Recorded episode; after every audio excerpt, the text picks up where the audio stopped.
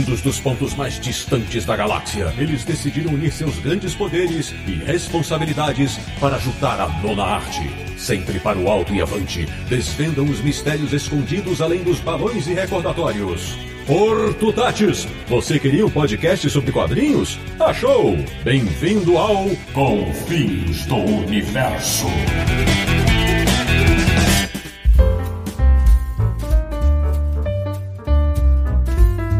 Bem-vindo, bem-vindo! Está começando mais uma edição de Confins Universo, o podcast que mais prega a frase busque conhecimento quando o assunto é história em quadrinhos, que é o podcast do Universo HQ, o site que há mais de 20 anos mostra os caminhos que o nosso mercado segue. www.universohq.com. E o programa de hoje vai falar sobre reinvenções, saídas criativas, adequações e, claro, crises. Eu sou o Sidney Guzman, falo de São Paulo e não nego. Estou morrendo de saudade de ir a uma banca ou uma livraria e folhear quadrinhos. De Petrópolis, no Rio de Janeiro, o caçador de soluções e novidades do Confis Universo, Samir Naliato. Em momentos de crise, lembre de Thomas Wayne. Por que caímos? Para aprendermos a levantar. Menino Samir Naliato, hein? Começou bem. Agora o esquadrão desse episódio, só com estreantes no nosso podcast. Então vamos lá. Falando no bairro do Cambuci, em São Paulo, um cara que sabe que publicar quadrinhos no Brasil é uma verdadeira saga. O gerente editorial da Devir, Paulo Roberto Silva, ajuda meu amigo, bem-vindo. Obrigado, boa noite pessoal, boa noite todo mundo que está ouvindo a gente aqui. Eu tô perdendo minha virgindade em podcast com Sidão. Eita, Laia! É hoje! De Caxias do Sul, no interior do Rio Grande do Sul, o homem que já conhece todas as ruas de Patópolis e agora vai trazer de volta para nossa alegria a Vila Churupita. O diretor da Culturama, Fábio Eduardo Hoffman, meu amigo, bem-vindo. Boa noite, meus amigos. Um prazer estar aqui. Primeiro podcast também. Vamos bater um papo bacana aí. Certeza. Da Vila Mariana em São Paulo, ele que é mestre no assunto, mas adoraria ter cursado uma faculdade de mangá. O diretor da New Pop, Júnior Fonseca, meu caro, bem-vindo. Fala galera, tudo bem? Bom dia, boa tarde, boa noite aí para todo mundo e vamos aí desenrolar um papo bem bacana e que saudade da minha equipe. Ih, Laia, isso aí. E fechando este timaço, um cara que também vive no bairro do Cambuci, em São Paulo, mas já percorreu o Neotóquio de cima a baixo. O gerente de marketing e comunicação da JVC, meu amigo Ed Carlos Rodrigues, bem-vindo. E aí, pessoal, tudo bem? Esse também é meu primeiro podcast e a gente costuma falar lá no JBC, né? Escrevendo crise em kanji é, também é o mesmo kanji que escreve oportunidade. Então vamos falar também um pouco, vamos falar de crise, mas também vamos falar de oportunidades. Muito bom. Pois bem, meus amigos do Confins Universo, o programa de hoje convidou representantes de quatro editoras brasileiras que estão buscando se reinventar e oferecer mais opções aos leitores, num processo que se intensificou na pandemia, mas já vinha acontecendo antes. Então, se você curte os nossos episódios sobre o mercado editorial, prepare-se, porque o de hoje vai ser daqueles para você ouvir diversas vezes. E o papo começa já!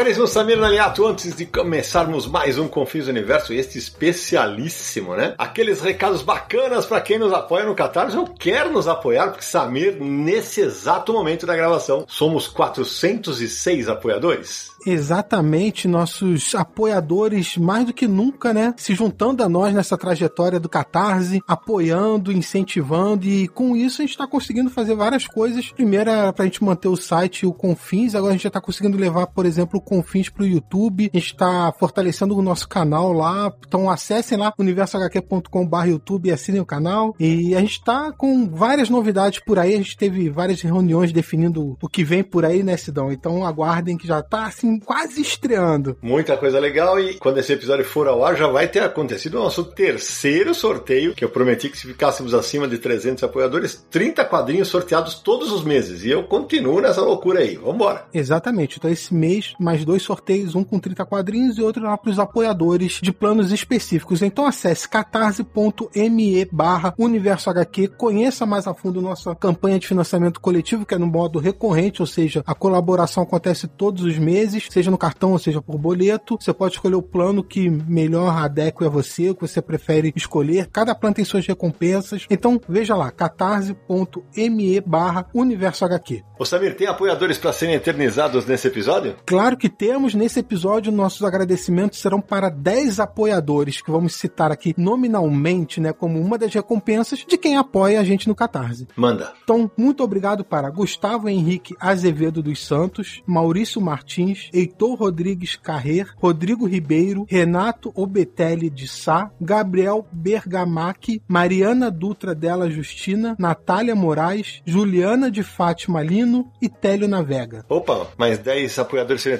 eternizados. Eu reconheci o nome do Télio Navega, né? Que durante muitos anos teve uma coluna chamada Gibizada, né? No, no portal do Globo. Depois chegou a trabalhar na Pixel e agora está de volta no jornal o Globo, trabalhando como designer, como designer e jornalista. E Sidão, outra recompensa é acompanhar aqui as gravações, né? Dependendo do plano que você apoia. E hoje nós temos um apoiador que vai acompanhar essa gravação com a gente, é o Guilherme Scopel. Boa noite, Sidão. Boa noite, Samir. Boa noite, pessoal. É uma honra muito grande estar aqui no meio dessas férias e ansioso para essa aula de quadrinhos. É, e promete mesmo, porque quatro experiências muito diferentes, né, Samir? Mas antes de falar dele, Samir, tem mais um recadinho que você quer dar, né? Exatamente isso, Sidão. Olha só, você que está nos ouvindo no podcast, ou então assistindo agora pelo YouTube também o Confins do Universo, e você costuma fazer suas compras pela Amazon, se você acessar www.universohq.com barra descontos, você vai cair diretamente na seção de quadrinhos da Amazon com todas as promoções, todos os quadrinhos à venda, super-heróis, mangá, quadrinho nacional, europeu, enfim, você vai cair direto lá na Amazon, vai poder fazer suas compras, e aí fazendo as compras através desse link, o Universo HQ vai ganhar uma comissão em cima da sua compra. Então, também é uma maneira de poder nos ajudar aqui e a gente poder levar mais conteúdo para vocês. Então, não esqueça www.universohq.com barra descontos. Depois que você entrar lá na Amazon, pode navegar pela loja inteira, a categoria que você preferir e ver os produtos que você quer. Hum. Bom, então antes de começar o bate-papo, Samir, deixa eu fazer agora uma apresentação mais formal dos meus convidados. Meu caro Paulo Roberto, conta aí pra galera quanto tempo de quadrinho, quanto tempo de devir e não precisa nem contar que você foi meu bicho na Faculdade Metodista de São Bernardo do Campo, né? Essa história é velha já, né? Sidão foi, foi meu veterano na Metodista, lá em São Bernardo, tentou cortar meu cabelo e com o trauma que eu tive naquela época, eu sou cabeludo até hoje. É uma coisa que a gente não esquece. Eu trabalho na Devir, sou gerente editorial da Devir, de quadrinhos eu tenho uma vida inteira né? Comecei lá como todo mundo, lendo Turma da Mônica e depois nunca mais parei. Meu primeiro quadrinho foi um quadrinho do Homem-Aranha, que eu não vou me lembrar qual, mas o que me marcou foi aquele Heróis da TV, que acho que foi o número 7, onde tem o Thor, o surfista prateado na capa, e daí eu comecei essa história aí e comecei a trabalhar com quadrinho. Então, eu trabalho com a vida meio comprida também, né? mas eu entrei na Devir, eu tenho mais de 25 anos de Devir, parei de contar também. Entrei lá, não tem aqueles filmes que o cara entra lá no departamento de correios, lá de correspondência, experiência, para mim, foi muito parecido, né? Eu entrei na DG para responder cartas, cartas mesmo, né, de clientes, e daí Legal. fui tudo lá, né? Eu fui clerk, fui balconista, trabalhei na loja, devo ter atendido todos esses caras aí, Naranjo, Sidão,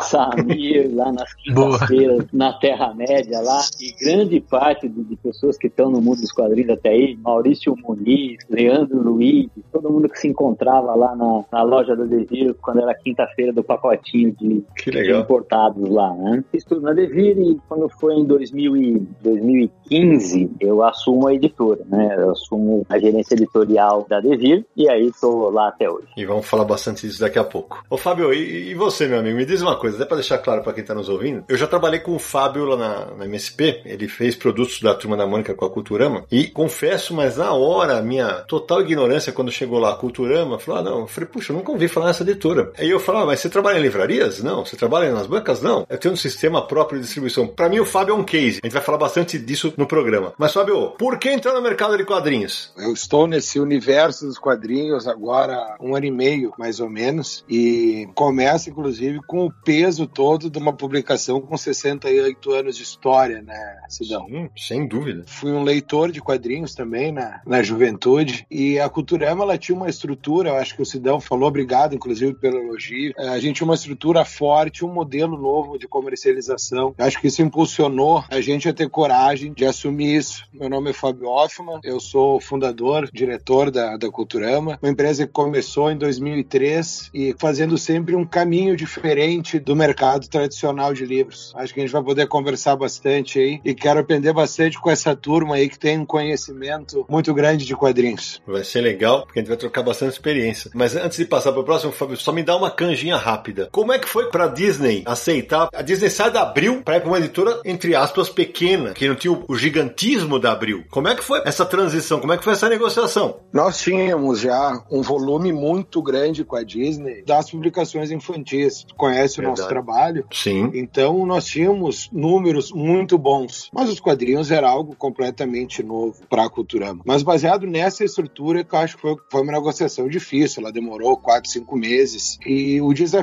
editorial que envolvia tudo isso. Mas a gente tinha bons números já com a Disney no infantil e até até hoje, né? Os quadrinhos que até falei na, na nossa live semana passada, ele ainda é um trabalho em crescimento para a Culturama. A gente está começando ainda um trabalho. Mas eu estou satisfeito. E eu fiz uma reunião hoje com a Disney, inclusive. Eles estão bem satisfeitos com os números, né? Mas se dão, assumir um negócio que é da Abril é difícil demais, demais, né? É verdade. Uma editora teoricamente pequena, vamos dizer, né, Sidão? Mas a gente tem números muito bons, mas a gente não era conhecido no meio. E a gente sofreu, inclusive, né? Os próprios leitores, né? Uma desconfiança muito grande. Mas acho que isso já melhorou bastante, viu? A gente tá fazendo um bom trabalho. Aí. Sem dúvida. Vamos falar bastante dele daqui a pouquinho. Júnior, me conta uma coisa, antes de vocês apresentar para os nossos ouvintes. Você tem uma trajetória muito legal, né? Porque todos nós somos leitores e tal, mas você chegou a trabalhar numa famosa gibiteria de São Paulo, não é isso? Conta para eles qual foi. Foi, não é verdade. Primeiro eu trabalhei na Comics, né? Por muito tempo, na,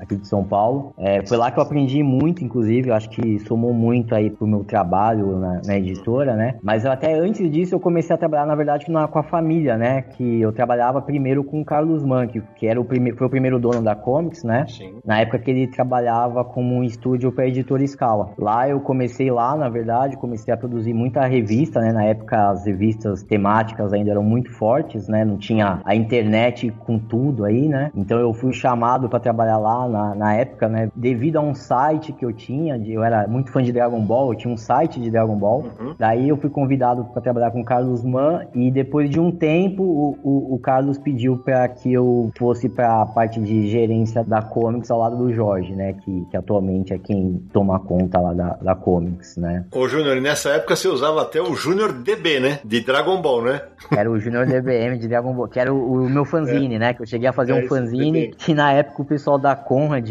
até chegou a conversar comigo, porque a tiragem do fanzine chegou a ser de 2.500 exemplares e vendeu tudo. Daí, naquela época, um fanzine com essa tiragem era meio, né? É. E quando surge a New Pop? A New Pop surgiu foi em 2007. Ela completou 13 anos agora, né? Eu sempre gostei muito dessa linha editorial. Eu, eu cheguei a ter conversa, muitas conversas com o pessoal da Conrad, inclusive, né? Mas daí, como não aconteceu, né, de eu ir trabalhar na Conrad, daí eu acabei tomando coragem e saindo da Comics e criando a editora mesmo. Legal. É, e acho que daqui, a, acho não, é a editora caçula, né? A tua de 2007. A DV tá fazendo 33 anos. A JBC tem quanto tempo, Edi? 25 anos. E a Culturama, Fábio? 17 anos. Então, Júnior, ela é a caçula aqui do, do, time, né? A gente vai falar bastante durante o programa sobre a maneira como você criou teu catálogo, como você fidelizou seus fãs e tal. Mas e aí, é melhor a vida de leitor e de lojista ou de editor? Ah, eu gosto, eu gosto de editor, eu gosto de editora. É um projeto pessoal, assim, que tá,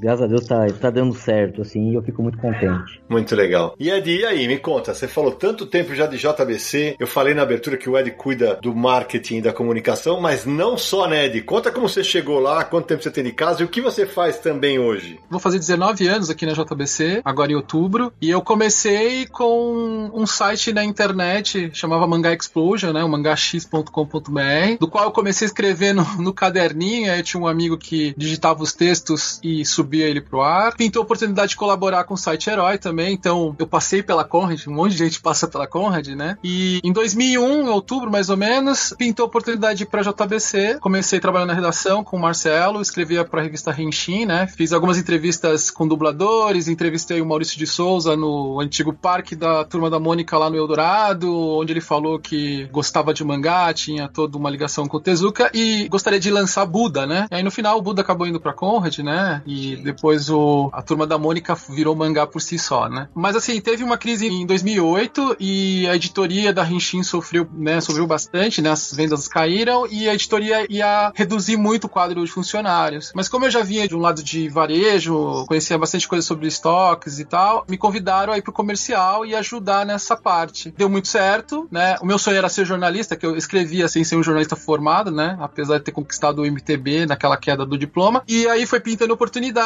e aí eu entrei no marketing, né? Até a Marina me falou: Eu sei que você quer ser jornalista, mas você podia juntar as duas coisas no marketing, né? O que, que você acha? E realmente eu curti, aí eu fui cursar marketing, tive o privilégio de, né, de trabalhar na área e cursar, né? Então uhum. acho que só agregou, né? E aos pouquinhos foi acontecendo, né? Tipo, comecei com assistente, analista, né? E me envolvendo com os eventos, né? E aí eu cheguei à, à gerência de marketing. Então sou, fui, fui, um rapaz construído dentro da empresa, né? Mas hoje, você, além do marketing da comunicação, você está fazendo um projeto muito legal que é o das publicações da própria JBC, né? Sim. Uma das coisas que eu sempre comentava com a gerência era a vontade de, de trazer os quadrinhos autorais para a JBC, né? E desenvolver uhum. coisas novas, né? Então pintou praticamente é uma startup de quadrinhos autorais, né? E desenvolvimento de IPIs novas, né? De propriedades intelectuais do zero, né? Então nasceu a coleção Start, né? Que eu tô começando com quatro títulos, né? O, Blackout do Chris Tex e o Santos, o Terra Wind da Camila Posar, o The Flower Pot da Amanda Freitas, né? E o Uriupé do Vinícius Galhardo, né? E por fim o JB Studio, né? Que lançou recentemente o Turma da Mônica Lenda Japonesa, né? Com textos do André Kondo, ilustrações dos estúdios do Maurício Souza. E agora o tão esperado mangá do Jaspion, né? Com o roteiro do Yabu e o desenho do Michel Borges, né? Muito legal. E só para contextualizar para os nossos ouvintes, quando o Ed citou a Marina, a Marina é a dona da JBC e o Yabu é o Fábio Yabu dos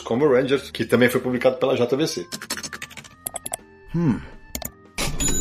Gente, agora vamos, feitas as apresentações, vamos começar a falar do riscado aqui. A gente está num momento absolutamente diferente de tudo que todos nós já vivemos, que é a pandemia. Isso certamente afetou de alguma maneira as empresas de vocês. Só que todas as estratégias que vocês já vinham adotando e que me chamaram a atenção para gravar esse programa começaram antes da pandemia. Então eu vou começar pelo Paulo. Paulo, a Devir tem um sistema de distribuição próprio dela. Ela criou uma rede de distribuição. Ao mesmo tempo que ela é uma editora, ela tem RPGs, vocês têm uma árvore muito grande. Como é que tem sido esse esses dias, esses cinco meses de isolamento, de incertezas, que a gente não sabia se ia existir mais venda de quadrinho, agora a gente descobre que o quadrinho tá vendendo bem pra caramba online. Como é que tá isso? É, a Devir nasceu, né, com uma distribuidora e ajudou, inclusive, a criar aí esse, esse conceito aí de lojas especializadas aqui no Brasil, né? A gente começou distribuindo ali para as primeiras lojas especializadas que tinham surgido lá atrás, com muito prazer, a Alex Comics, a Forbidden, é, acho que dessas daí só a Comics ainda tá até hum. hoje aí no, no mercado. A gente foi obviamente, afetado bastante aí no, no, no, que a gente chama de, que é o que seria o direct marketing americano, seria as vendas que a Devir faz para as lojas especializadas, né? Mas isso é importante explicar que é, a gente tem uma, uma grande gama de produtos aí. A Devir é a distribuidora de Magic the Gathering, né? E de uhum. Yu-Gi-Oh! no Brasil. São os dois maiores marcas de card games aí do mundo, né? Então, a gente tem grande parte aí da, da empresa é voltada para isso. A Devir também é uma multinacional. Né? A gente está presente hoje em, em sete países aí. Falando aí de quadrinhos, especificamente, só da área de atuação da Devir em quadrinhos, essa área encolheu um montão com relação às lojas especializadas. A esse nosso sistema de distribuição aí para lojas especializadas. Hoje a Devir atende ainda 900 pontos espalhados pelo Brasil, que compram da gente ou card games ou board games, né? E compram histórias de quadrinhos também. Mas a, a participação das histórias de quadrinhos caiu muito durante esse tempo. E o que a gente teve aí para compensar isso foram as vendas online mesmo com a Amazon. Não tem grande segredo aí, né? essa conta. Ô Paulo, mas a, a Devir tem uma loja própria também, né? Quer dizer, era do grupo, né? A Terra-média, né? E a gente fez um, uma experiência no passado que chegou a ser muito maior que isso, né? A Devir já não tem mais a Terra-média. Ah, verdade. Né? A Terra-média fechou, né? A gente abriu mão do, do varejo, mas isso já era a gente lá no passado experimentando com caminhos diferentes. A gente vive em crise. Essa não é a primeira, essa, enquanto eu tô na Devir, essa é a quarta grande crise que a gente enfrenta, né? E toda vez a gente vai buscar, a gente está buscando caminhos diferentes, né? Inclusive, quando a gente fala aí da editora se reinventar, não é bem isso, na verdade. A gente está fazendo nosso trabalho muito bonitinho. Lá quem falhou com a parte do trabalho que eles tinham que fazer é o, é o varejo, né? Uhum. O varejo falhou lá em vender as coisas. Eu pago para eles lá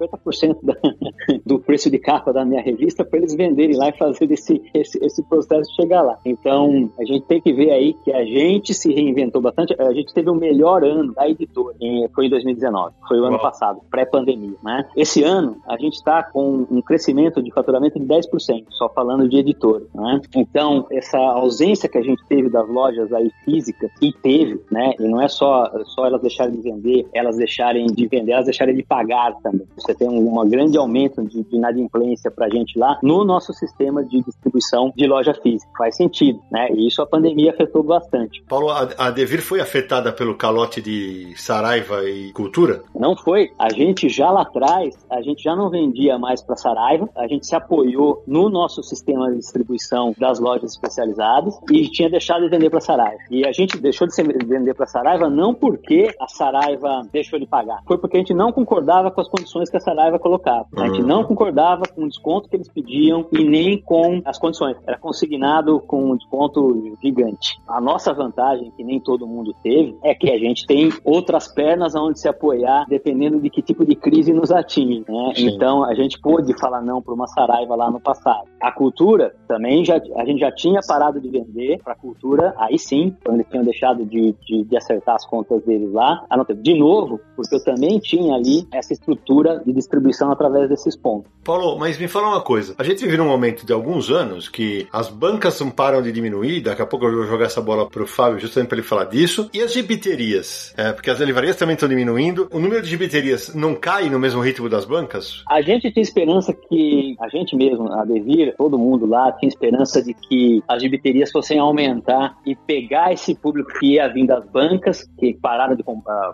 o nosso público parou de comprar quadrinhos. Ele para de comprar quadrinhos de banca, ele vai na banca hoje para quê? Sei lá, talvez para jogar no bicho e comprar um kisu. Mas ele já não compra mais nas bancas lá e a gente achou que ia haver uma migração para as lojas especializadas e não aconteceu, né? As lojas especializadas diminuíram, sim, né? O número de lojas que a gente atende, lojas de quadrinhos, né? Então, as lojas de quadrinhos que a gente atende diminuíram bastante. Aí a Devir como um todo, você fala assim, poxa, e aí? Né? Mas em compensação, você não tem ideia da quantidade de lojas de board game que a gente abriu novas nesse, nesse período, Ai. no período da pandemia. Essa característica intrínseca aí que um board game, um jogo de tabuleiro, né, tem da família ficar junto jogando, né? A gente teve um, um aumento gigante nessa nossa linha. A gente vai ter esse, essa compensação aí, mas o, o mesmo não acontece, né? Com as, as lojas de quadrinhos estão fechando, isso tem uma série de razões no nosso sistema de distribuição, né? A Panini é uma grande culpada disso acontecer também. Né? Ela é a maior editora do país de quadrinhos e poderia ter investido no sistema de distribuição. A gente entende tudo o que aconteceu, eles têm uma distribuidora própria agora. A Devir, para quem não sabe, também distribui quadrinhos da JBC, da New Pop, da Dark Side, da Companhia das Letras, da Panini, né? E dentro dessa estrutura de distribuição distribuição, eu vou contar para vocês agora. Se eu contar de 2016 para cá, esse, hum. esse, volume hoje é 10% do que era em 2016. Essa Oi? distribuição de quadrinhos simplesmente desapareceu. Ela é hoje um negócio, é uma linha de negócio marginal dentro da estrutura da Devir. Ela realmente ela existe ali porque a gente não quer fazer com que ela deixe de existir. A gente mantém essa linha, mas é uma linha que deixou de ser importante pra gente lá dentro. Olha então, essa distribuição que a gente faz dos quadrinhos da Turma da Mônica, quanto eu não vendi Turma da Mônica para as lojas especializadas, para escolas, para tudo que, na verdade, a DINAP não queria atender ou a própria Panini não queria atender, eles jogavam lá para o nosso sistema de distribuição e a gente atendia. Né? Isso praticamente não existe mais. Eu acho que é. falhou ali atrás da gente ter investido nesse sistema do, do mercado de beta aí das lojas especializadas. Né? Elas talvez é. estivessem numa, numa forma melhor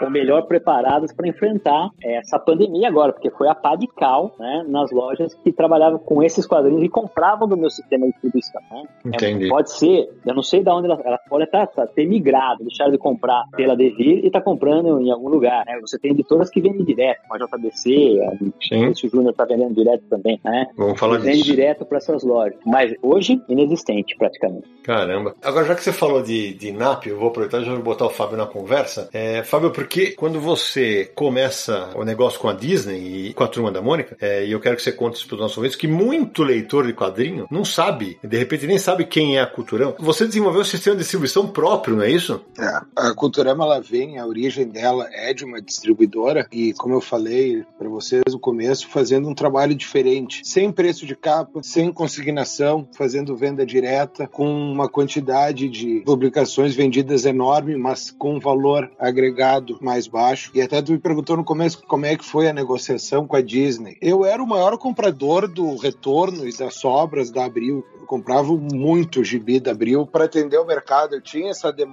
já. Você comprava o encalhe, é isso, Fabião? Muito. Comprei também da turma da Mônica, da Panini. Então eu tinha uma demanda grande disso e ajudou muito na negociação. Eu, inclusive, tem gente que brinca comigo que eu comprando da Abril eu vendia mais que eles na época, fazendo aquela distribuição pela Dinap. Cara, a Culturama era uma editora bem diferente. A gente teve uma estrutura voltada para um, um público de massa, para supermercado, para bazar popular, em todo esse outro mercado. Então é uma estrutura de caixa, de logística, de embalagem toda diferente. Eu acho que isso nos ajudou. Mas, Fábio, tem uma coisa que eu tiro do chapéu é que você leva os seus produtos, livros e quadrinhos agora, a pontos de venda em que geralmente a pessoa que frequenta, de repente, não é o cara que vai na banca. E você consegue praticar preços muito bons para atrair esse público. Qual é a mágica? A mágica, Sidão, que eu acho que se debate muito no mercado o que, que a gente poderia fazer para mudar ele, mas a consignação segue sendo o maior peso do mercado hoje, na minha visão, né? É, Isso tem um custo altíssimo. Hoje, tu imprimir para encher as bancas, por exemplo, o custo é muito alto. Mesmo com índice alto de venda hoje na banca, vamos dizer, de 35%, 40%, que é algo muito acima da média, se torna muito cara essa operação. Então, o negócio da Culturama ele sempre se baseou numa venda direta, um negócio mais simples. Os meus clientes eles têm um prazo de pagamento, eles compram. Como não é um consumidor, é uma venda de impulso também, é diferente daquele aquele consumidor da livraria, que ele quer uma edição, ele chega lá buscando o produto, isso dá certo. E foi onde a gente teve um pouco de dificuldade com os quadrinhos no começo. Eu comecei tentando fazer uma distribuição independente aí com 73, eu acho, distribuidores de banca, que é a malha que a Dinap usa, que a Panini usa, que todo mundo usa, é a mesma malha, né? O distribuidor regional é praticamente os mesmos para todo mundo. Foi uma confusão aquilo, como é que vai sem um sistema próprio para isso. Quando a Dinap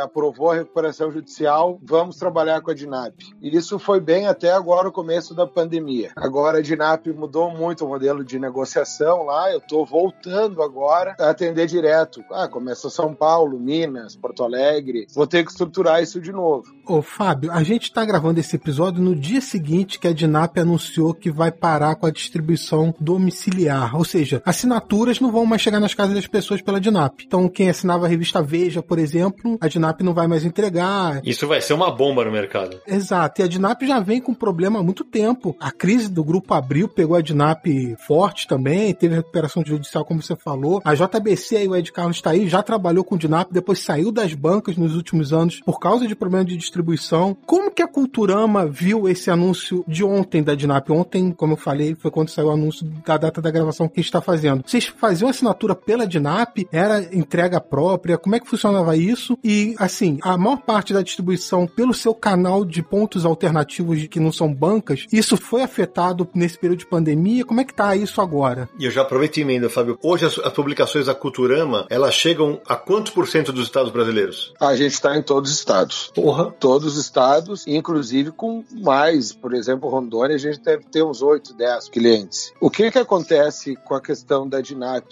Não, eu distribuí a entrega de assinaturas, eu fiz três edições pela Uhum. Dinap. E estava claro toda a dificuldade que eles estavam tendo, tá? Eles não tinham realmente como administrar isso. E eu acho que se fosse para seguir da maneira que isso estava indo, é até acertado eles pararem. É uma bomba, sim, pro mercado se dão, mas se continuasse do jeito que estava, eu acho que o problema ia ser bem maior para as editoras. Hoje eu estou fazendo isso pelo correio, com um custo mais alto, mas andou bem melhor as coisas, viu? Mas explica para o nosso ouvinte, por que, que seria uma bomba relógio? Eles não conseguiam entregar, né? Então, o que acontece? Eu tive um índice de reclamações gigantesco nas redes da Culturama que as pessoas não estavam recebendo assinatura. Na realidade, a equipe que entrega assinatura, na maior parte, é esse mesmo distribuidor de banca. Então vamos te exemplificar, por exemplo, aqui na minha região, Caxias do Sul, quem entrega a banca também entrega assinatura. E também entrega a Total, que é a do Grupo Abril, né? Só que a Total hoje ela tem uma fatia de entrega gigantesca do e-commerce. Então eles têm um volume de entregas muito grande e com um percentual de pagamento bem maior. Então, eu vou entregar a Veja ou vou entregar os iPhones da Americanas? Então, eu acho que a, nessa questão a Dinap arrumou um concorrente para ela mesma. Então, o pessoal entrega e-commerce, mas não entrega as publicações. Foi um problema muito sério que eu tive. Eu tive reuniões lá na Dinap, eu vi que isso não ia andar e migrei para os Correios. E eu vou dizer para o pessoal das outras editoras que tiver essa, essa dificuldade aí, o Correio, os Correios têm bons modelos, tá? E se tu pegar todo o custo que tu tinha de reenvio e de reentrega, da maneira que a Dinap estava operando, esse impacto não vai ser tão grande assim, viu, Cidão? É só pegar a calculadora, que eu acho que não vai ser desanimador, tá? O pessoal pode ter calma, que vai valer a pena.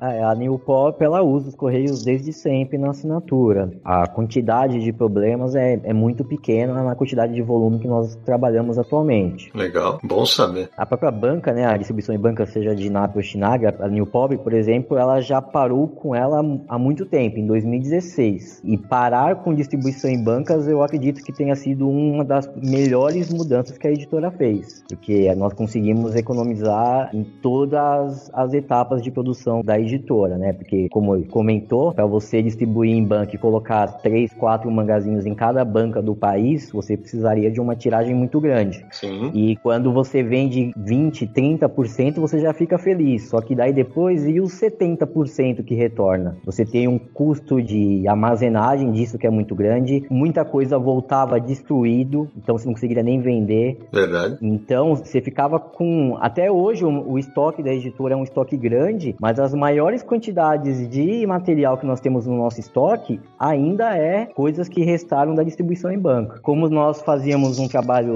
bacana com o nosso público, foi automático. A galera começou a migrar para as lojas especializadas, né, procurando os produtos, né? Então a gente conseguiu melhorar um pouco as vendas nessas lojas também. Ô Fábio, você ia complementar e eu, eu jogo para você. Você tá em banca? Eu tô em banca, tá? Hoje, com quadrinhos, devido a toda a tradição dele, a gente enfrentou muitas muitas reclamações Sim. dos leitores por não estar em banca. Então a gente fazia um evento, alguma coisa, dos nossos quadrinhos, o pessoal inclusive se dirigia de uma forma agressiva. Não, isso tem que estar em bancas. Olha, pessoal, uhum. vocês vão ter que rever, vamos com calma, não é assim, esse mercado está mudando. Então a gente colocou em bancas, mas hoje ela é 30% do que a gente tem vendido fora das bancas. Mas tem muito leitor ainda, pelo menos de Disney, com o hábito das bancas. Certeza. E qual é a dificuldade que eu tenho no mercado que a Culturama atua, que é diferente. Eu não consigo ter essa a periodicidade da edição. A 1, a 2, a 3, a 4 para esse leitor que quer colecionar. Se não, eu faria, seguiria o mesmo caminho aí do Júnior também de dizer, ó, a gente não trabalha mais em bancas, né? Mas eu tô lutando tudo que eu posso para melhorar essa operação. A minha ideia agora é pegar, distribuir em São Paulo, Porto Alegre, Minas, esse mesmo produto que eu vou retirar desses centros principais, eu mando ele para os outros distribuidores distribuidores, né? Então vai ter uma diferença aí de, de 50 dias para o interior do Brasil nas bancas. Não tem outra maneira de fazer. Tá. Essa conta não fecha. É verdade. Eu sei que quem mora fora fica chateado, né, Fabio? Mas não tem jeito. É, não tem. E como o Paulo disse, a Culturama, ela tem vários outros braços que estão ajudando a operação de quadrinhos andar. Então a gente, eu vou tentar fazer isso por enquanto, né? E a gente está conseguindo colocar no, nesse trabalho que a Culturama faz, loja de 1,99, loja de um real,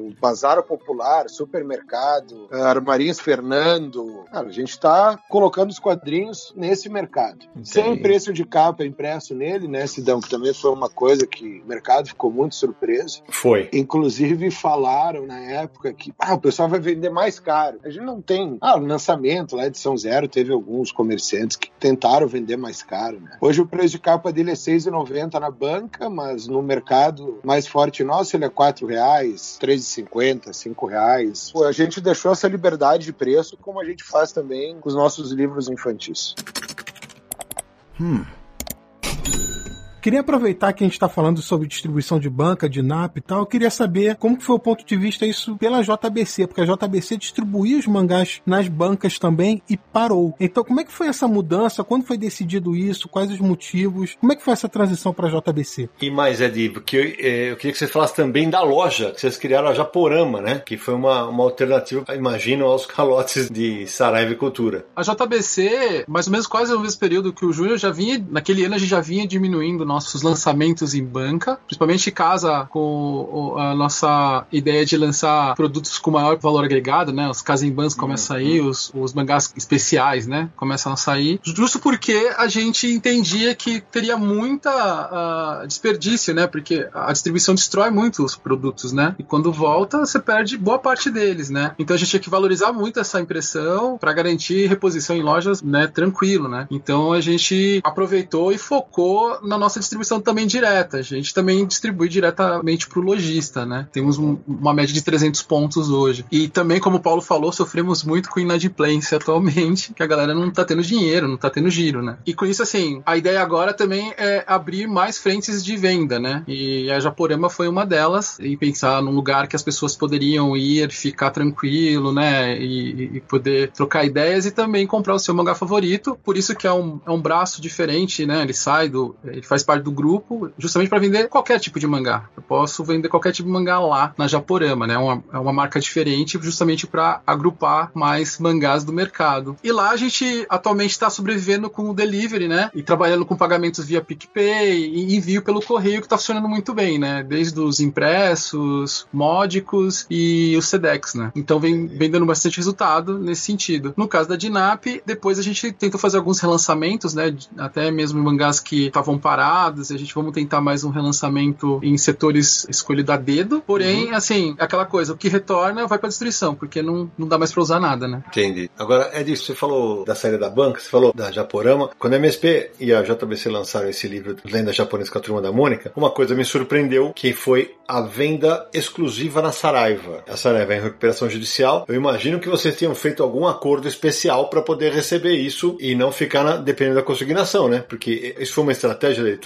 Sim, sim. A gente recebeu esse valor do livro direto. Uhum. Então ela comprou toda a tiragem. O que acontece? A gente tomou um calote de um milhão de reais, né? Isso é público, todo mundo pode ver. E eles precisavam do nosso material. Uhum. Graças a Deus, o catálogo da JBC tem uma procura grande, né? E aí a gente precisa fazer o livro. Então, assim, as conversas estavam. Tinha frentes com a Amazon, né? E tal. E o comercial da JBC entrou num acordo com a Saraiva. Só que, assim, a condição era que o pagamento tinha que acontecer antecipadamente, né? Entendi. Então, eles pagaram 50% e na sequência depois pagaram o restante. E aí a gente conseguiu produzir o livro e entregou a impressão para eles. O Ed, a JBC também tem uma iniciativa que até difere das demais editoras que estão nesse episódio do Confins, que é os quadrinhos digitais. Vocês estão investindo em vendas digitais, vocês têm todo um planejamento para esse mercado. Como que está sendo o trabalho disso? Como é que está sendo a repercussão disso nesse momento em que o comércio teve que fechar? Então, as publicações impressas tiveram vários problemas, tirando lojas de internet. Mas como é que é esse trabalho no mercado digital que vocês estão fazendo? É porque eh, nessa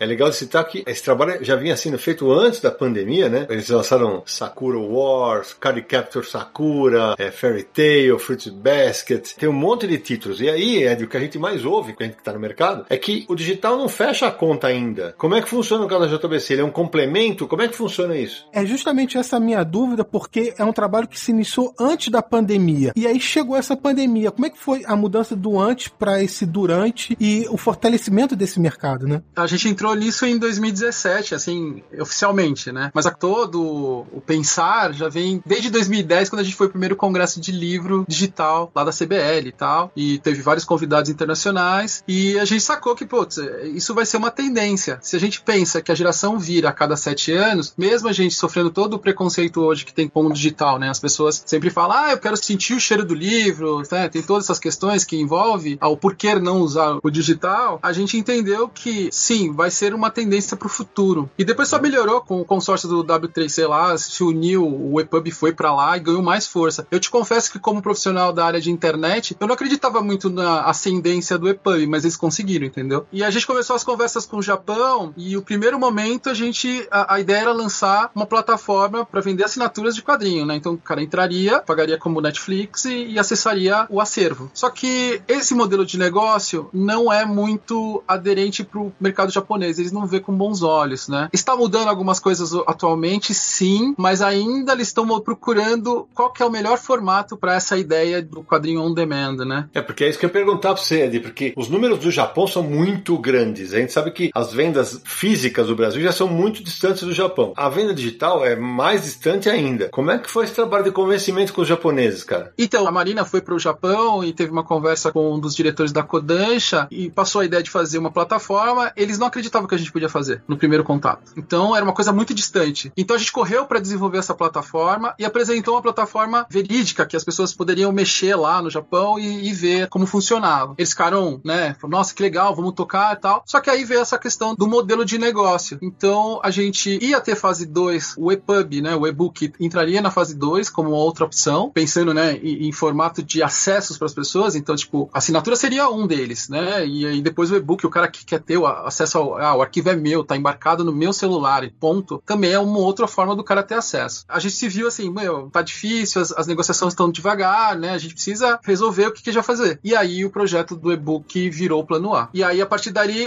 o pensamento era como desenvolver o melhor arquivo com peso suficiente, né, para a leitura dos readers, né? Porque se você pegar um Kindle, por exemplo, Sim. se você colocar um arquivo muito pesado, você tem uma certa dificuldade para ler nele, né? E aí a gente começou a pesquisar, entender melhor a tecnologia do EPUB e como a gente faria essa conversão, porque eu entendi que tinha que ser uma coisa caseira, não dava para ser. A gente fez alguns orçamentos em um monte de lugar e eu falei, meu, se a gente tá procurando uma solução que seja ágil e que a gente quer convencer as pessoas que seja uma forma de leitura agradável, né? E para também convencer os japoneses com a melhor qualidade de conversão, não tem como, a gente vai ter que fazer isso em casa. E a gente desenvolveu todo um, um processo com linguagem PHP, né, para poder fazer a conversão tranquilamente dentro do processo do mangá sendo editado. Então, quando termina a edição, você gera o PDF, um vai para conversão e o outro vai para gráfica, entende? Saquei. Foi basicamente isso que aconteceu internamente. E hoje, Ed, esse número já é significativo para a editora da venda online? Hoje a gente pode falar, flutua sempre entre 3 e 5%, sabe? Ainda é muito baixo mesmo. Mesmo a Amazon nos Estados Unidos fala em 10% dentro do faturamento, né? A venda do digital. Mas a gente entende que é uma opção a mais para as pessoas ter contato com aquele título que ele gosta. Tem até um plano que vocês publicam algumas coisas até simultaneamente, né? Com o que sai no Japão no primeiro momento. Exato. Isso foi a realização de um sonho, né? De ter Sim. praticamente em tempo real, exatamente em tempo real, aquilo que sai no Japão aqui. Até fazendo um, um paralelo com a ideia de lançar as coleções em blocos, né? Vocês acompanharam que a gente estava lançando de dois a quatro volumes por Sim. mês, né? Antes da pandemia. E agora a gente equalizou para dois, né? A ideia era alcançar mais rápido o Japão nas suas publicações. E aí veio a oportunidade de lançar o Eden Zero, que seria o novo título do Mashima, né? Do autor de Fairy Tail, em tempo real com outros seis países, né? E o Brasil entrou nessa. A gente conseguiu conversar com a editora japonesa e embarcar o Brasil nessa. E aí, a partir dali, a gente começou a lançar um capítulo por semana de Eden Zero, que já, chegou, já passou de 100, de 100 capítulos, né? A série agora vai virar desenho animado. E o Brasil tá vendo isso em tempo real. Toda quarta-feira sai no Japão e sai no Brasil. Além disso, lançamos mais, mais outras quatro séries, né? Teve o Heroes, que é um spin-off do Mashima também, que envolve os outros universos de Fairy Tail, do uhum. Eden Zero, e tudo junto. Durou 10 episódios, a gente concluiu. A gente lançou também em tempo real, em formato de capítulo, The Seven Deadly Sins, que foi um marco, assim, que foi muito interessante o movimento que fez, a,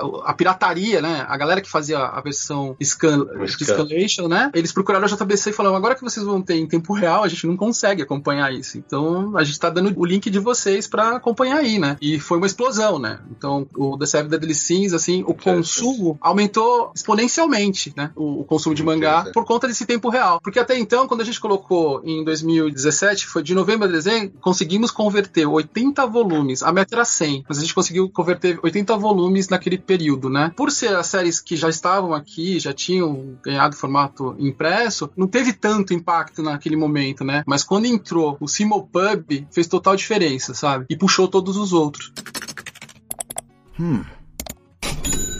Aproveitando que a gente está falando aqui do digital, então como é que Culturama, New Pop e Devir veem essa alternativa do digital? Bom, da parte da New Pop, nós já começamos os trabalhos para lançar material em formato digital, mas nós ainda não temos nada à venda no mercado. É, eu sempre falo na, nas palestras que eu participo, até junto com a galera da JBC, com o Ed, que com certeza a JBC facilitou a nossa vida, né? Porque a, as explicações básicas aí de segurança, de formato, eles já, já fizeram. Então, para a gente tá mais fácil as aprovações nesse uhum. sentido. Então, agora no segundo semestre, a gente já vai começar a lançar algumas coisas em formato digital em diversas plataformas aí para Culturama, o digital, até foi citado por vocês aí que a conta não fecha, realmente o uhum. volume de venda que se tem hoje, ela, ela não fecha a conta devido ao custo de conversão do arquivo. Então, a gente estava convertendo isso na Índia, até porque tem muita gente na Índia fazendo isso, eles têm bastante experiência, e nessa questão também de ser um produto licenciado, ele tem um royalty muito alto. Então, a gente optou por trabalhar agora com a Amazon e dar um modelo de exclusividade para a Amazon, que ela tinha 70% do volume, né, entre Google e as outras plataformas, demos exclusividade para a Amazon para ter todos os lançamentos. Então, claro, isso demora um tempo, toda essa conversão, mas dentro de uns 3, 4 meses a gente vai ter todo o catálogo de quadrinhos disponível na Amazon e também com a Social Comics a gente está fazendo também, começando um trabalho. E apesar, eu acho que, como o pessoal falou, de ainda ser um mercado pequeno, uh, ele é importante e eu acho que ele vai crescer. Apesar do livro digital ele estar tá estabilizado aí há uns quatro anos, que ele tem o mesmo número, é até uma maneira de atender o leitor. A gente tem muita gente hoje fora do Brasil, brasileiros que vivem fora, que querem ter acesso. O digital é a única solução que a gente tem para isso hoje. Você tocou no ponto, exatamente isso. Ô Paulo, vou aproveitar de te jogar nessa, porque assim, hoje nós estamos gravando esse programa no dia 4 de agosto, e recentemente teve a novidade aí que quadrinhos são o segundo gênero mais vendido durante a pandemia. Isso foi muito puxado pela venda online. Aí teve, eu vi alguns leitores equivocadamente na, nas redes sociais falando assim: ah, tá vendo? É o quadrinho online. Quadrinho online tá vendendo bem. Não é o quadrinho online, né, Paulo?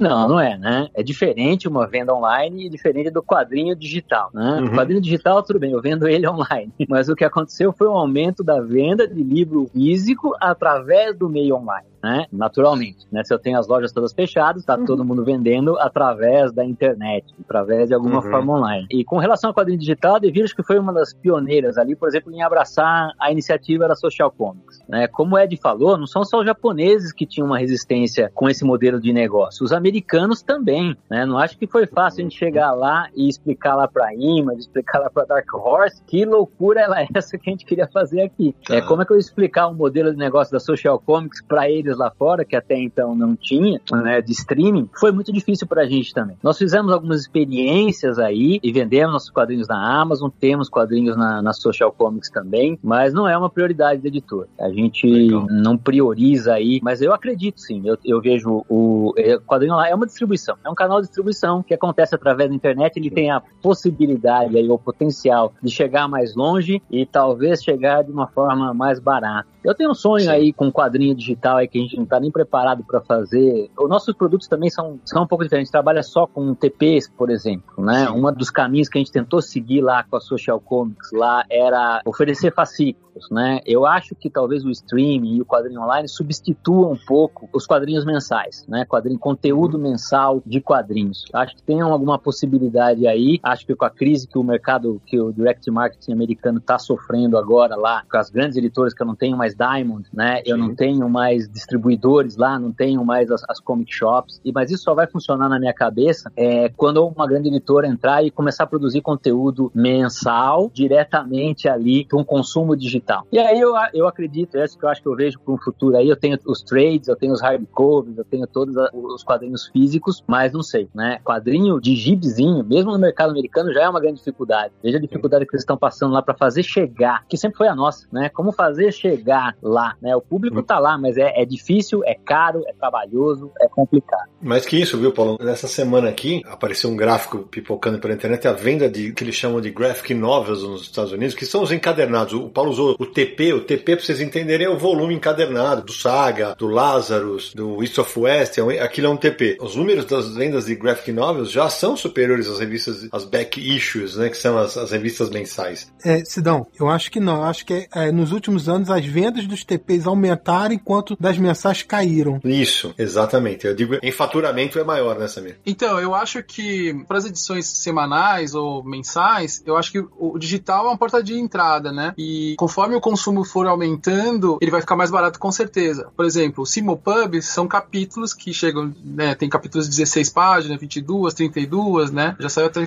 capítulos com 6 páginas, por exemplo. Então já chegamos ao valor de 90 centavos pro cara ter o, o, o capítulo, né? Então eu acho que assim, tudo vai depender do consumo para esse valor começar a ficar mais acessível também, né? Que nem os nossos tancos, né? A gente, hoje, os nossos tancos estão chegando a 27,90, mas o digital tá 12,90 ainda. Foi uma medida que a gente, ah, não, mantém o digital barato para um incentivo de compra mesmo, de consumo do digital. Só para vocês terem uma ideia, o tanco é, é algo equivalente ao TP americano, assim. Eu acredito que essa questão de custo de produção também, com o tempo, a partir do momento que começa a ter mais volume, que fique algo mais natural, o próprio custo de produção, que todo mundo aqui comentou que acaba sendo um pouco alto, vai também diminuindo, né? Porque vai virando algo um pouco mais normal. Então eu acho que isso também aos poucos vai mudando e para todas as editoras, querendo ou não, a gente encara isso muito como mais um ponto, mais uma opção de venda. Não é a questão de um vai substituir o outro. Obviamente que com o passar dos anos, com a, a mudança da sociedade, do público leitor que vai se renovando, pode haver algumas diferenças, mas é sempre importante encarar as duas formas de leitura como opções de venda, né? Um não precisa engolir o outro, né? Digamos assim. É, acho que o comentário é isso, é ótimo, Júnior, porque assim, todos vocês foram unânimes e falaram assim, beleza, não, não tá pagando conta, não tá fechando a conta, mas é importante estar tá lá. Nesse momento, nós temos duas editoras no Brasil apostando no online. A primeira é a Conrad, que tá voltando com o Cássio Medalar e que tá voltando com quadrinhos online nacionais e alguns estrangeiros. E a outra é o Universo Guará, que está apostando só em quadrinho nacional online. Então, é, é, eu acho legal que tem essas estratégias que, é, como vocês mesmos falaram agora há pouco, essa troca de experiências entre vocês vai balizando o trabalho uma da outra, né, Ed? Sim, sim. E digital, ele tem suas vantagens pro colecionador, né? Pra empresa é facilitar o acesso em qualquer região do Brasil ou do mundo, né? Como o Fábio mesmo hum. falou, às vezes o cara tá lá na Austrália, ele quer ler um quadrinho brasileiro, putz, posso comprar o capítulo ou o quadrinho em português, né? O outro lance é a questão das coleções maiores, né? Por exemplo, Fairtaste tem 63 volumes, com média de 170 uhum. páginas, e aí você fala, putz, 63 volumes, aí você começa, eu moro num apartamento de 40 metros quadrados, como fica, né? Aí você, várias coleções com a quantidade alta, né? Mas às vezes você quer ler o quadrinho, mas você não quer comprar aquele volume físico para deixar em casa, né? No digital não, você pode deixar nas nuvens, baixa a hora que você precisar, se você não tem espaço no seu celular naquele momento, você pode deixar ele lá nas nuvens. Ah, tô viajando, resolvi ler aquele quadrinho. Tá lá, baixou. E se você começou a ler no Kindle, por exemplo, você consegue é, sincronizar sua leitura com o seu celular, né? Com o seu tablet, onde você estiver. Então tem algumas vantagens. É, um mercado onde o quadrinho digital está bem desenvolvido é o Japão. No Japão, os quadrinhos digitais chegaram a passar as vendas dos físicos. Então lá já está em outro nível esse, esse tipo de venda. Não, não é um, é o país onde, é. onde a coisa está funcionando, né? Exato. É, mas também tem a questão do país em si, né? Assim, não, não a questão dúvida. do japonês gostar muito de celular, não só isso. Mas a diferença, tem a diferença também que as licenças são da própria editora que está publicando digital, né? Na hora que você vai fazer contas de royalties e tudo mais, isso também influencia muito, né? Isso também faz alguma diferença, né? A gente licencia deles para lançar aqui no Brasil, né? Lá eles, a Jump, ela, tô dando um exemplo da Jump, mas é o, é o primeiro nome que me veio à mente. Uhum. A Jump, ela pode colocar no momento que ela quiser numa plataforma digital dela, né? Sim, ela pode sim. oferecer todo o catálogo dela ali, os primeiros volumes. Se ela quiser agora dar na telha dela, pode falar, os primeiros volumes está de graça na plataforma para chamar a galera para lá. Sim, você tem que pagar, né? A gente, Mas qualquer é que... coisa que a gente vá fazer, a gente primeiro precisa da autorização deles e depende muito do que você quer fazer, você não tem essa liberdade toda. A mesma coisa acontece nos Estados Unidos. Se a DC quiser fazer alguma coisa com os quadrinhos dela, é dela, né? Então é. Sim, tem muito a ver com os mecanismos que a gente tem para controlar isso. Eu entendo porque é difícil você ceder um direito para vender uma coisa digital que você não tem estoque, né? Que ela é infinita e que eu vou ter que fazer uma auditoria, né? Para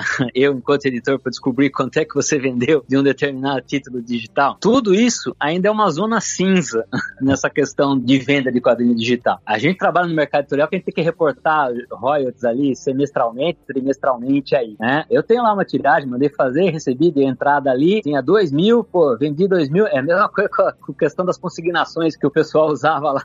Peraí, mas eu fiz uma consignação de mil. Quando eu ia fechar a consignação, o cara não tinha nada para devolver, mas nunca acertou nada comigo. Ainda assim, eu tenho lá. Eu tenho uma nota de entrada, tenho uma nota de saída. Quando você tem esse esquema digital, é um pouco uhum. complicado ainda o pessoal lá fora saber o quanto foi vendido. Eu vou negociar direitos, por exemplo, geralmente seria em San Diego agora, é uma viagem que eu faço. Eu converso com o meu amigo lá, o, um cara da Boom, ele fala assim: a gente fecha esses contratos com parceiros que a gente confia. Porque se você falar para mim que você vendeu 100 ou não, eu não vou mandar um auditor aí auditar suas contas. É muito difícil. Uhum. Então é, tem essa, esse, esse complicador aí também. Tem um caso que o Júnior comentou, tem um caso do Death Note spin-off que a gente trouxe para lançar em formato digital aqui. E no caso do Manga Plus, o Manga Plus colocou na data de lançamento lá. Aqui a gente teve que comprar os arquivos, né? Aí os arquivos tiveram que chegar, aí a gente começou a traduzir e a gente teve que pagar royalty. E aí o, o Manga Plus entrou free. As pessoas podiam ler inglês ou espanhol. E no caso da JBC, não teve jeito. A gente teve que colocar na plataforma cobrando um valor. E como o Manga Plus é a plataforma da Shueisha para publicar as degustações, eles falam que é degustações, mas eu acredito que essa plataforma seja uma experiência para sentir o mercado mundial e para eles virarem uma, em algum momento a chavinha. Né? Eu não sei como vai ser a relação com as editoras que já têm esse material publicado nos países que eles vão escolher, mas eu acredito que no futuro a gente vai ter uma Shueisha lançando os quadrinhos em língua portuguesa de lá.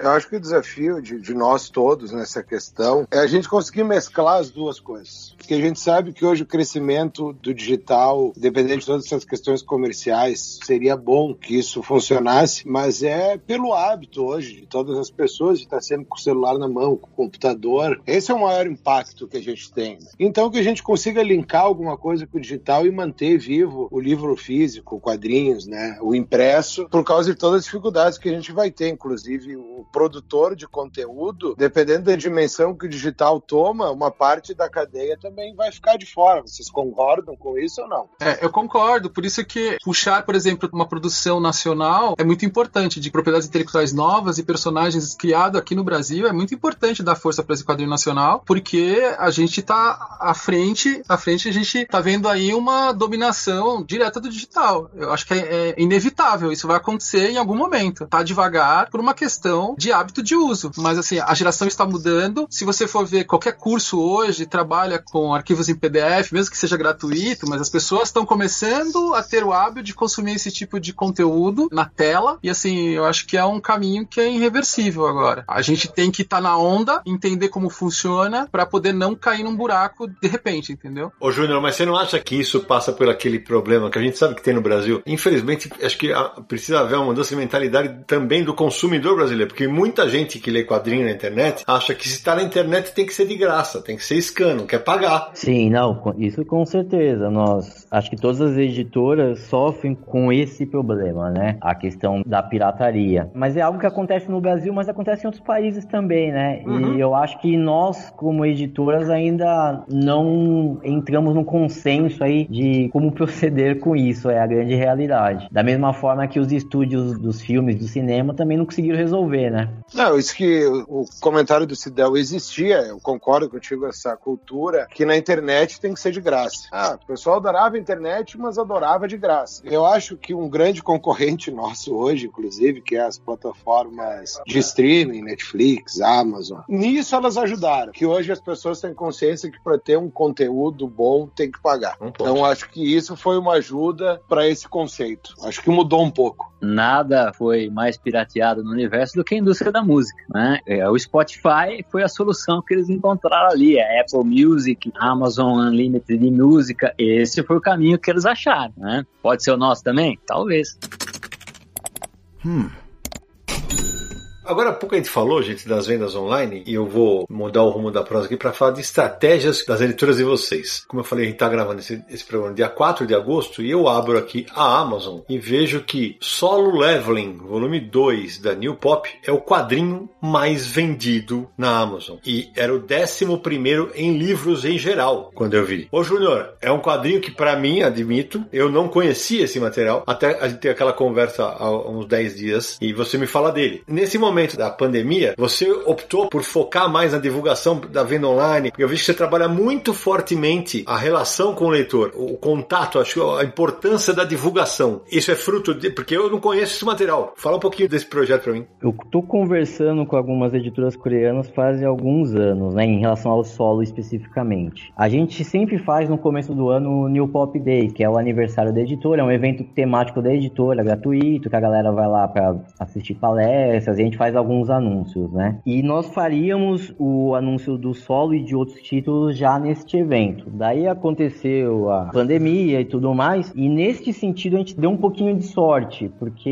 é, eu sempre brinco, né, que por ser uma editora um pouco mais compacta, a gente consegue tomar algumas decisões rápidas, né? Aqui em São Paulo, acho que no Brasil todo, o comércio fechou no dia 20 de março, né? Que foi quando veio a, a notícia que tudo fechou. Algumas semanas antes, devido às conversas com alguns contatos que nós temos em outros países, nós já estávamos sabendo do que estava acontecendo na Ásia e tudo mais. Então, a gente conseguiu antecipar algumas negociações que a gente tinha. Então, a gente, quando as lojas fecharam, tudo fechou, é, a gente conseguiu fazer uma campanha forte de pré-venda e de assinaturas. E desde janeiro a gente já tinha mudado um pouco e aumentado ainda mais nossa participação nas redes sociais. Então o público da New Pop sempre foi muito fiel e muito participativo com a editora, né? A gente sempre teve um trabalho muito, muito forte com eles. Então a gente conseguiu sim fazer uma venda muito forte desses títulos já focadas na, na venda online, né? Então deu, deu muita diferença. E o solo específico já era um caso de sucesso porque o solo já vinha de uma plataforma muito famosa de Webtoon. O Webtoon é um modo de leitura que está estourando na Coreia e agora está invadindo o mundo aí, que é leitura de quadrinhos via celular. Você vai lendo ele só na vertical. E a gente conseguia autorização para transformar isso em versão impressa, né? Que é a versão que todo mundo está comprando e já tinha uma fanbase muito grande. Então, peraí, essa, essa edição que você está lançando aqui no Brasil, ela é montada aqui no Brasil? Ela não vem de fora? Essa já é montada de fora, foi a primeira, porque a gente estava fazendo a parceria, mas nós já temos algumas edições que nós que estamos montando. Que legal. Que não foi anunciado ainda, né? Mas aí o que, que nós fizemos? Todos os planejamentos que nós íamos lançar no começo do ano, que foi quando deu a pandemia, a gente foi conseguiu ser muito rápido e conversar com os licenciantes e tudo mais, rever valores, rever tiragem. Porque uma coisa é você programar as coisas com todas as lojas funcionando, né? E a outra é você pensando só em venda direta, numa venda só que é a Amazon e as outras redes. Então, com certeza ia, ia acontecer mudanças, né? E a gente conseguiu ser bem rápido nessas decisões. E deu muito certo, assim. E o solo realmente foi um sucesso. Esse é o solo 2, né? O volume 2. Mas o volume 1, um, ele chegou a ficar mais de uma semana em primeiro lugar entre todas as categorias, né? Sensacional. Lerei, lerei e comentarei com você. Realmente muito legal. Porque uma coisa que você falou, Júnior, que a gente conversou naquele dia que bateu um papo, para mim uma das sacadas que diferenciou a New Pop, e vem diferenciando nesse ponto, você achou um nicho de mercado que, da mesma maneira que a, a Culturama tem a, a diferença da distribuição alternativa, que a, a Dever tinha o lance de ter criado a, a distribuidora lá atrás, da JBC procurar o, o online, você achou um nicho para mim que é, você lança muito mangá voltado ao público LGBTQ+.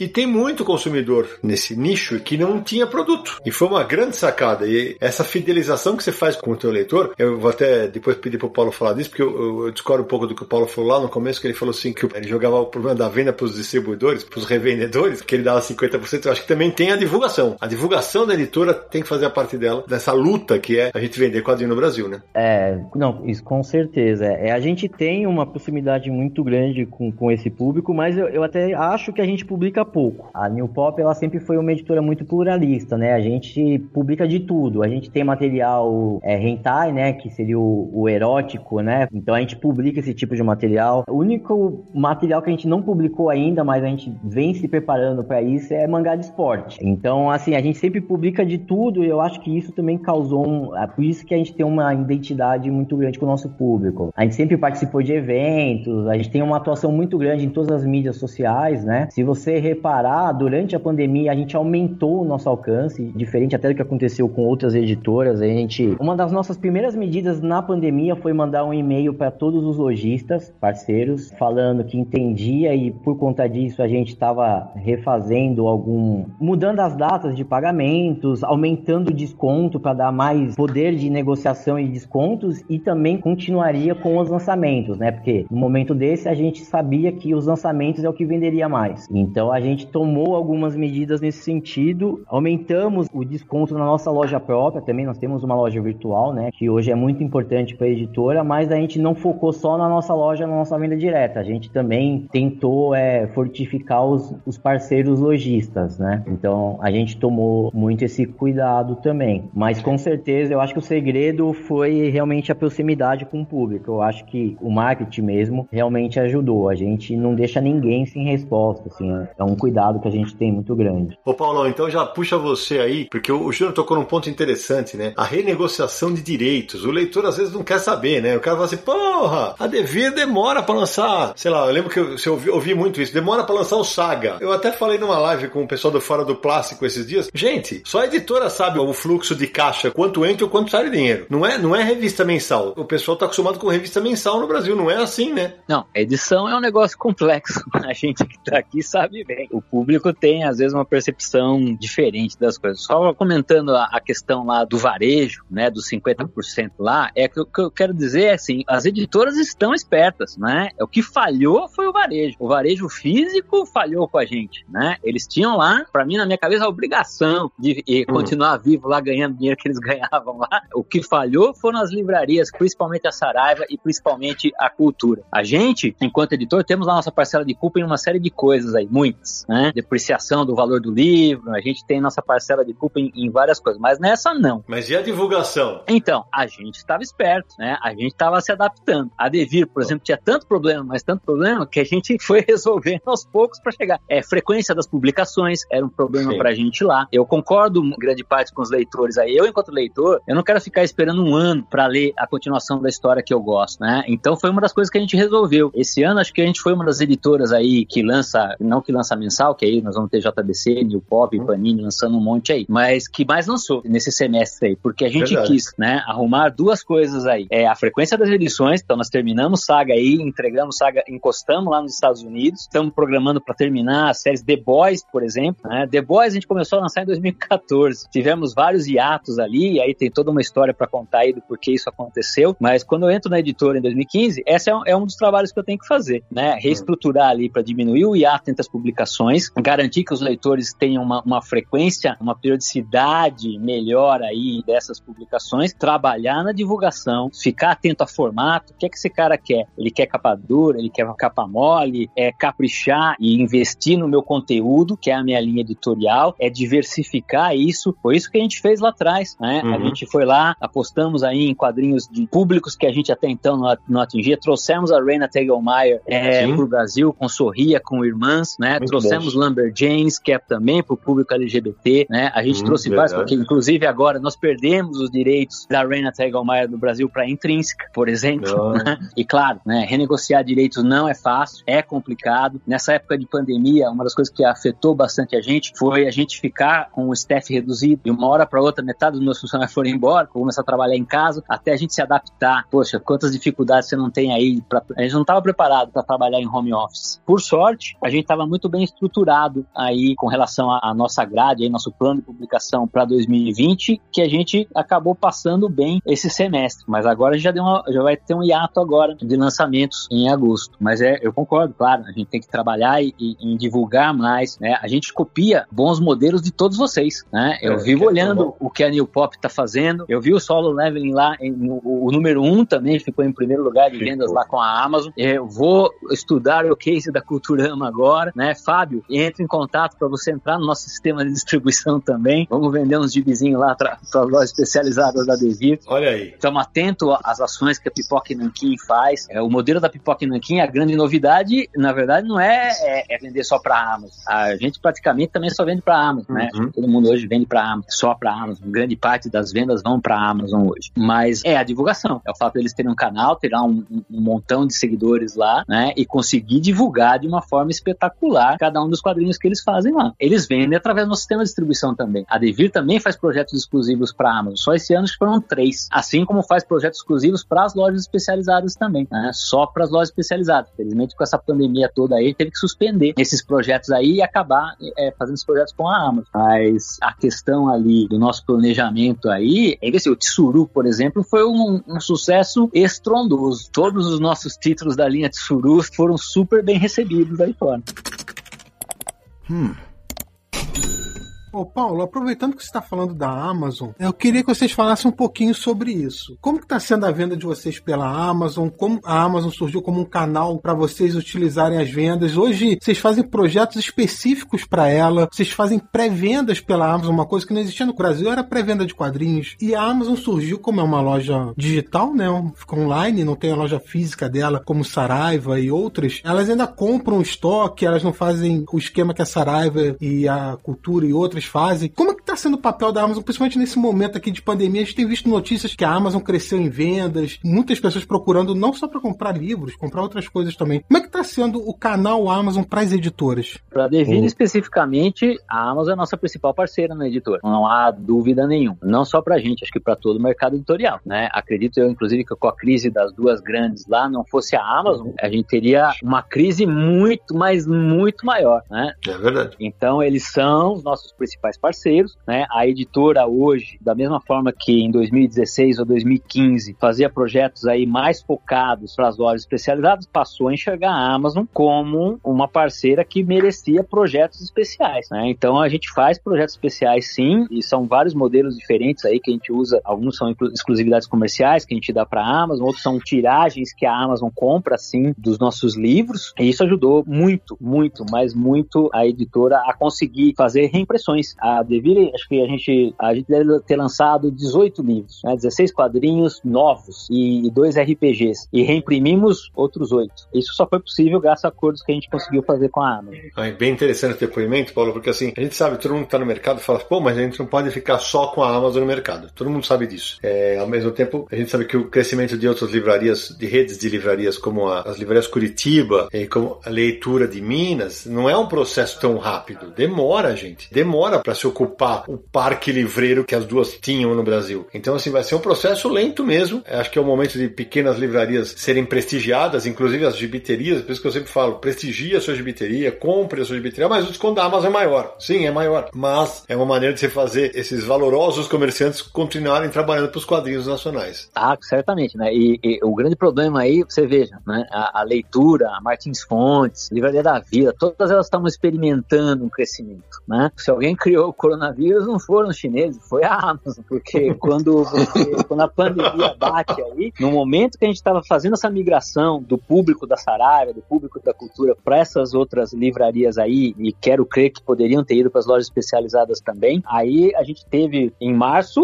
uma catástrofe né? Sim. Elas simplesmente desapareceram. A leitura, inclusive, que era uma rede que não trabalhava online e era um cliente importante da Devir, por exemplo. Essas vendas ali, a gente teve aí aumentos das poucas lojas especializadas que estavam preparadas aí para vender online, que estavam saindo ali, começaram a sair de uma crise que não tinha nada a ver com a pandemia e tomaram essa outra pá na cara ali que foi um baque mesmo. E o que, que sobrou? Sobrou a Amazon, né, fazendo o que a gente sabe que ela faz, e é o que o Sidão já disse, né? Ninguém quer ficar na mão de um único, seja de um único fornecedor, seja de um único cliente, Sim. não importa. Né? Tudo que é uno, tá aí a Dinap, que monopolizou o nosso mercado por tanto tempo, tudo que é um só é ruim. A Devir, por exemplo, fez uma, uma experiência como Catarse, não Catarse para pegar financiamento, mas o Catarse como uma plataforma, um público de RPG, por exemplo, né? E foi um grande sucesso. Né? A gente fez uma campanha agora, recentemente fechou, acho que sexta-feira passada, e a gente conseguiu atingir o objetivo testando outros canais aí para vender, para chegar no nosso público que está lá, mas está estão encontrando dificuldade. A Devir teve algumas iniciativas que, de novo, a gente acabou não, não conseguindo dar continuidade, que era o Devir Network, por exemplo, né? onde a gente vendeu, a gente separou lá um título que era o Tempestade do Alan Moore. Era só a Liga Extraordinária, o último quadrinho que Alan Moore ia escrever, era um quadrinho que estava super aguardado, que certamente se eu fosse lá e falasse com a Amazon, ela compraria minha tiragem inteira desse quadrinho. A gente optou por não, para colocar isso no que a gente chamou de Devir Network, que era uma, isso pré-pandemia, isso foi em janeiro, que foi quando a gente lançou, é, a gente colocou também, eles nos chamavam de inimigo. Fizemos uma versão capa dura, exclusiva para as lojas especializadas, que custava 45 reais ao invés de 60,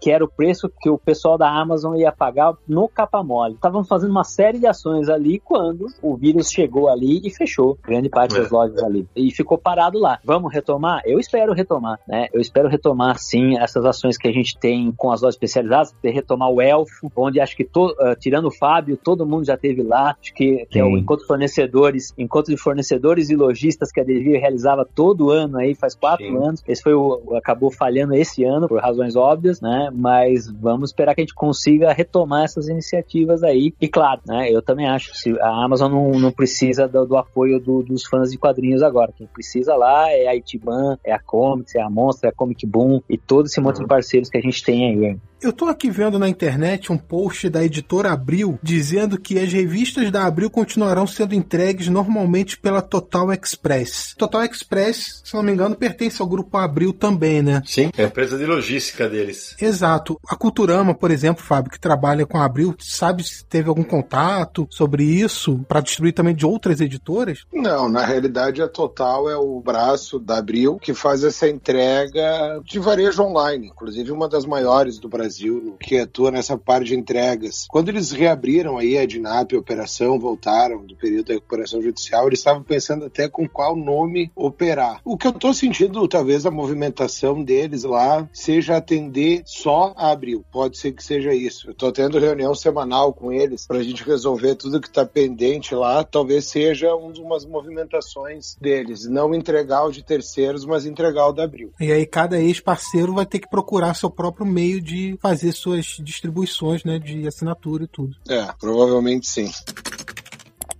Hum. Ô Fábio, agora já que você está na conversa, deixa eu perguntar uma coisa. O Paulo já citou isso, o Ed citou isso, o Júnior fica mais no meio dos dois caminhos, porque hoje a gente vive um momento no mercado que, como a gente resolveu falar mais polidamente, valoriza-se mais o, o, produto que tem o, o, valor percebido mais caro, que é a edição de capa dura, é a edição de luxo, é a edição bacanuda, que o cara gosta de colocar na prateleira, que, ah, que legal, aquele fetiche, é isso mesmo. E você, na contramão disso, você vai numa linha linha mais popular, enquanto a própria Disney tem a linha mais de luxo com a Panini nesse momento. Como é que é? Porque eu vejo o seu trabalho na mesma linha da do Maurício, que é de formação de leitor, que é vital para que a gente tenha o leitor crescendo para lá na frente consumir esse quadrinho de capa dura e tal. E para quem não entendeu a brincadeira que eu fiz na abertura, e eu vou jogar a bola pro Fábio já comentar isso, que eu falei da Vila Churupita, o Fábio anunciou na semana passada a volta das histórias do Zé Carioca produzidas no Brasil. E isso é muito legal eu sempre falo para minha equipe, né? A gente tem que ter o produto com a melhor qualidade possível que o nosso cliente possa pagar. Essa é a nossa batida lá. Até o nosso mensal, hoje a gente usa papel offset e melhorou o papel da capa. E também a gente batalhou muito para tirar a propaganda dele. Devido a essa queda que está tendo nas revistas, né? Então vamos, vamos deixar isso meio híbrido, um pouco mais pro lado do livro. Eu levei muita pedrada por causa disso, deve ter acompanhado, né? Ah, a gente sabia do acerto da Disney desde o começo, né? A Panini vai ficar ficar com uma parte, o Cutarama com outra. Cadê o Barks? Cadê o Capadura? Ah, brigaram uhum. muito com a gente. A gente não podia dizer, tem cláusulas de sigilo que a gente não pode falar quem vai lançar ou quem vai fazer, até porque quem teria que dizer era Panini, o que ele ia lançar ou não. Eu acho que a questão popular também combina muito com a atuação da Culturama. Eu até, na época, a gente discutindo isso, eu preferia esse, esse mensal, mas até ouvi o pessoal falando, nesse período de pandemia, ter mensal é um problemão, viu? Vou dizer pro Paulo aí, porque a gente não pode parar né? A gente tem um assinante, tem toda essa máquina rodando. E assim, às vezes a questão do, do papel e o que ajuda muito a gente, tá? Bem coerente tua pergunta, Cidão, é o tamanho da tiragem. Uma tiragem uhum. grande cai o custo. Claro. Uh, com quadrinhos, devido, inclusive, a gente está ainda estruturando e ser produtos com periodicidade mensal, a gente está imprimindo no Brasil. Mas dependendo como vai isso, a gente também, a cultura imprime muito na China, na Índia. Tudo isso vai ajudando na, na cadeia de, de distribuição para ter o um preço atrativo até para os novos leitores. Eu não sei, acho que na minha infância eu me lembro que o gibi era uma coisa barata, ele era acessível. Era. E até conversando aqui com nossos companheiros aí de, de programa, tem muito trabalho para o colecionador. Eu acho que vocês fazem um trabalho muito bom e o Brasil tem muita gente fazendo isso. Né? E eu, a Culturama, o desejo dela realmente é trabalhar a formação de leitores. E enxergando o Zé Carioca ajuda muito, né? Hoje é uma publicação com nome muito grande, mas dentro da cultura Culturama, ela ainda não tem um faturamento tão alto perto do que a gente tem, mas ela proporcionou momentos fantásticos pelo tamanho da publicação, né? A Culturama, ela mudou o patamar dela. Uhum. Inclusive, ser chamado de concorrente pelo Maurício de Souza no Encontro ao Vivo, por exemplo, eu fiquei com a perna mole. Pô, quem sou eu para ser concorrente do Maurício de Souza? Porque também somos licenciados da Mônica, ela temos um bom, Sim. um excelente relacionamento. E eu acho que sim, a gente tem que ter um preço atrativo, porque ao longo do tempo, as publicações elas foram perdendo o mercado, não só o de bancas, né? A gente foi perdendo o supermercado, que era um, um grande ponto de venda décadas atrás, podemos dizer. Depois agora a gente está perdendo a banca e agora a gente começa a perder também a livraria. Vai fechar toda a conta só com o digital, que nem o pessoal citou a Amazon. A Amazon comprou muito da Culturama esse ano, então essa venda online muito falada e pandemia, ela comprou muito. Ela comprou muito mais que o ano passado, inclusive só nesse semestre. A grande vantagem da Amazon para nós que ele um negócio bem mais sustentável do que se tinha antigamente em algumas editoras uma concentração na Saraiva, por exemplo. O negócio é bem mais justo, ele funciona muito melhor. Tu não tem todo aquele prazo, todo aquele custo altíssimo que tinha uma operação. Eu vejo a Amazon como muito positivo. A única coisa para uma editora pequena que não tem volume, tu tem um custo de entrega muito alto na Amazon. Tá. Mas depois que É você tem um volume interessante na Amazon, ele se torna tão bom, inclusive hoje, eu estava fazendo algumas contas da Culturama, ela é tão boa quanto uma loja própria, que a gente tem um custo muito alto com loja própria, de Uhum. administrar a plataforma, esse tipo de coisa. Eu vejo com bons olhos a Amazon, mas a gente precisa de mais coisas. Até falando dentro do, do programa aí, o que, que a gente Uhum. está fazendo. Pode até ser romantismo, assim, da minha parte, mas eu tinha esperança que as bancas, né, querendo ou não, vamos dizer, se fala em 12 mil, 15 mil, eu acho que 8 mil bancas devem existir hoje no Brasil vendendo publicações. É pouquíssimo. Mas 8 mil pontos de venda é algo muito grande para qualquer negócio. Perto do que se tinha nos anos 80 é uma vergonha, mas ainda é muita coisa. Então eu vou tentar agora fazer um fornecimento direto. Eu estou criando, eu criei uma plataforma B2B para o lojista fazer o seu pedido lá. Eu derrubei o pedido mínimo da Culturama. Eu estou montando um kit para uma banca ou para uma livraria pequena que queira ser parceira, porque a gente tem ainda essa questão da mensal. Então ele compra um kit lá pro mês de 250 reais. Ah, me paga Sim. lá 30, 60 e 90. Ele aumenta a margem dele do que ele está comprando também do distribuidor de banca, porque essa conta não fecha, o distribuidor pega uma fatia muito grande. Quando chega lá no jornaleiro, o valor é muito pequeno. O pessoal citou aqui a questão de te entregarem a publicação destruída. Ah, amarra uma cinta de, de plástico. É Só aquela cinta estragava 30% assim do que te entregava. Tentei conversar com todos os distribuidores, ó, quem sabe a gente faz um negócio. Se tu me entregar isso inteiro, eu te pago 2% a mais. Eu não consegui avançar um passo nesse sentido. Nada. Ninguém se interessou em mudar isso. Coloca numa caixa de papelão que o pallet está estragando. Mas eu ainda vou insistir mais um pouco, tá? Eu acho que, pelo menos por mais um tempo, eu quero insistir um pouco nisso. Apesar de Isso. ser muito jovem em banca, a gente tá fazendo isso há um ano, eu, eu ainda acredito que dá pra, dá pra fazer alguma coisa aí. Esse negócio de banca é engraçado mesmo essa parte de distribuição, porque a gente tinha muito problema, além de vir com essas cintas de plástico, que já, te- de- já detonava né, o, o livro de cima e o de baixo, né, que envergava totalmente, mas ainda era engraçado porque vinha anotação escrita nas capas dos mangás, a gente recebia muitos pacotes fechados, ou seja, eles nem chegaram aí pro ponto de venda, então era uma Sim. coisa que dava muita raiva. Um desprezo ao dinheiro alheio, né? Era mais É. ou menos isso que fazia. Só para contextualizar para o nosso ouvinte, quando o Fábio falou ah, o custo de entrega da Amazon é o seguinte, porque a Amazon pede um desconto no preço de capa do, do produto muito grande. É esse, esse, esse o que o Fábio se referia. Porque para eles praticarem aqueles descontos, eles precisam ter um desconto grande. E É. fora que se dão, além do desconto normal, né? ah, normalmente, não, não posso dizer por todos, mas também o frete de entrega é por conta da editora. E só emendando o que o, o Paulo falou da Amazon, né? Eu até comentei com o Sidão num, num bate-papo que a gente teve aí recentemente. Simboliza muito a Amazon, assim, para as editoras, porque eu, eu brinquei com ele, eu falei, ah, quando você ia numa reunião na Saraiva ou na Cultura, que todo mundo sabe que ficou devendo aí dinheiro para diversas editoras, a New Pop é uma delas, você saía triste da reuni- reunião ou com raiva, são os dois sentimentos que você saía de lá. E quando você sai numa reunião da Amazon, normalmente você sai contente, você sai satisfeito, você, né, você sabe que um projeto seu vai, vai acontecer. Então, é, isso também conta muito, assim. é. E com certeza isso é o que todo mundo fala. é, a gente não pode, não quer ficar dependendo só da Amazon, até por conta disso que todas as editoras praticamente elas continuam incentivando os lojistas, abrem a, assinaturas, os, as lojas próprias, lojas virtuais próprias, e por aí vai formando pelo menos um mix diversificado de entradas de dinheiro na editora, né? Hum.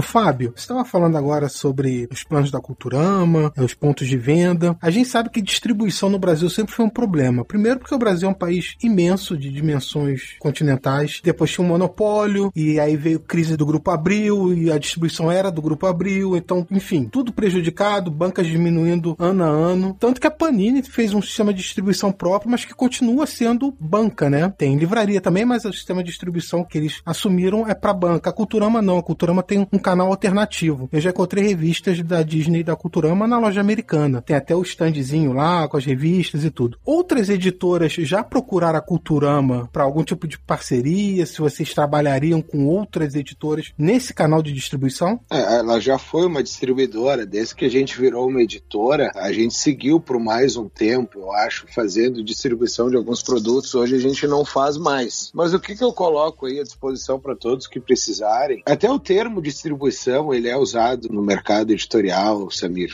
o... Eu não vejo o que a gente faz com uma distribuição, a gente fala sempre na Culturama em venda. Ah, quanto que a gente vendeu para esse, quanto que a gente vendeu para aquele. Quando a gente fala distribuição é que a gente vai daí falar em bancas, né? Hoje nós temos como, claro, a Amazon é um cliente importante, mas nós temos ainda na frente Americanas, Calunga, Avan, toda essa turma aí com um peso bem maior do que a Amazon pra gente. Até durante a pandemia, eu fiquei muito preocupado que eu perdi esse varejo de rua que ele fechou, mas no período que essas lojas abriram ali, aqueles dias, no abre e fecha, eu acho pelo momento do pessoal estar em casa e eles estavam abastecidos, eles tinham picos de venda, assim, da Culturama nesses dias. É, a Culturama, ela pode, inclusive, já acho que a gente tem que conversar, o papo tá muito bom aqui, inclusive, porque no segmento especializado de quadrinhos, né, o pessoal citou algumas lojas, são meus clientes, mas a Culturama não conhece nada desse mercado, por exemplo. Até eu acho que eu vou distribuir contigo contigo aí mesmo, viu, Paulo? Agradeço o convite, mas a gente tem que conversar e eu acho, claro, não são todos os produtos. A Culturama tem um produto voltado mais para as massas, mas dá para abrir mais pontos de venda. O pessoal falou no começo, nesse período de pandemia, o que, que a gente vai fazer? A gente vai ter que pulverizar, a gente vai ter que ir para todos os lados para atingir esse faturamento. Esse online, eu não sei se a gente ganhou ele, né? Se ele vai ser o nosso faturamento online a partir de agora, ou quando voltar à normalidade, não cai o online de novo novo e a gente começa a ter uma venda nos pontos físicos. Isso a gente não sabe ainda. Até eu quero ver o que, que o pessoal, o que, que vocês vão falar a respeito disso. Eu acho que o ganho foi importante mesmo, mas eu também acho que o que, que ele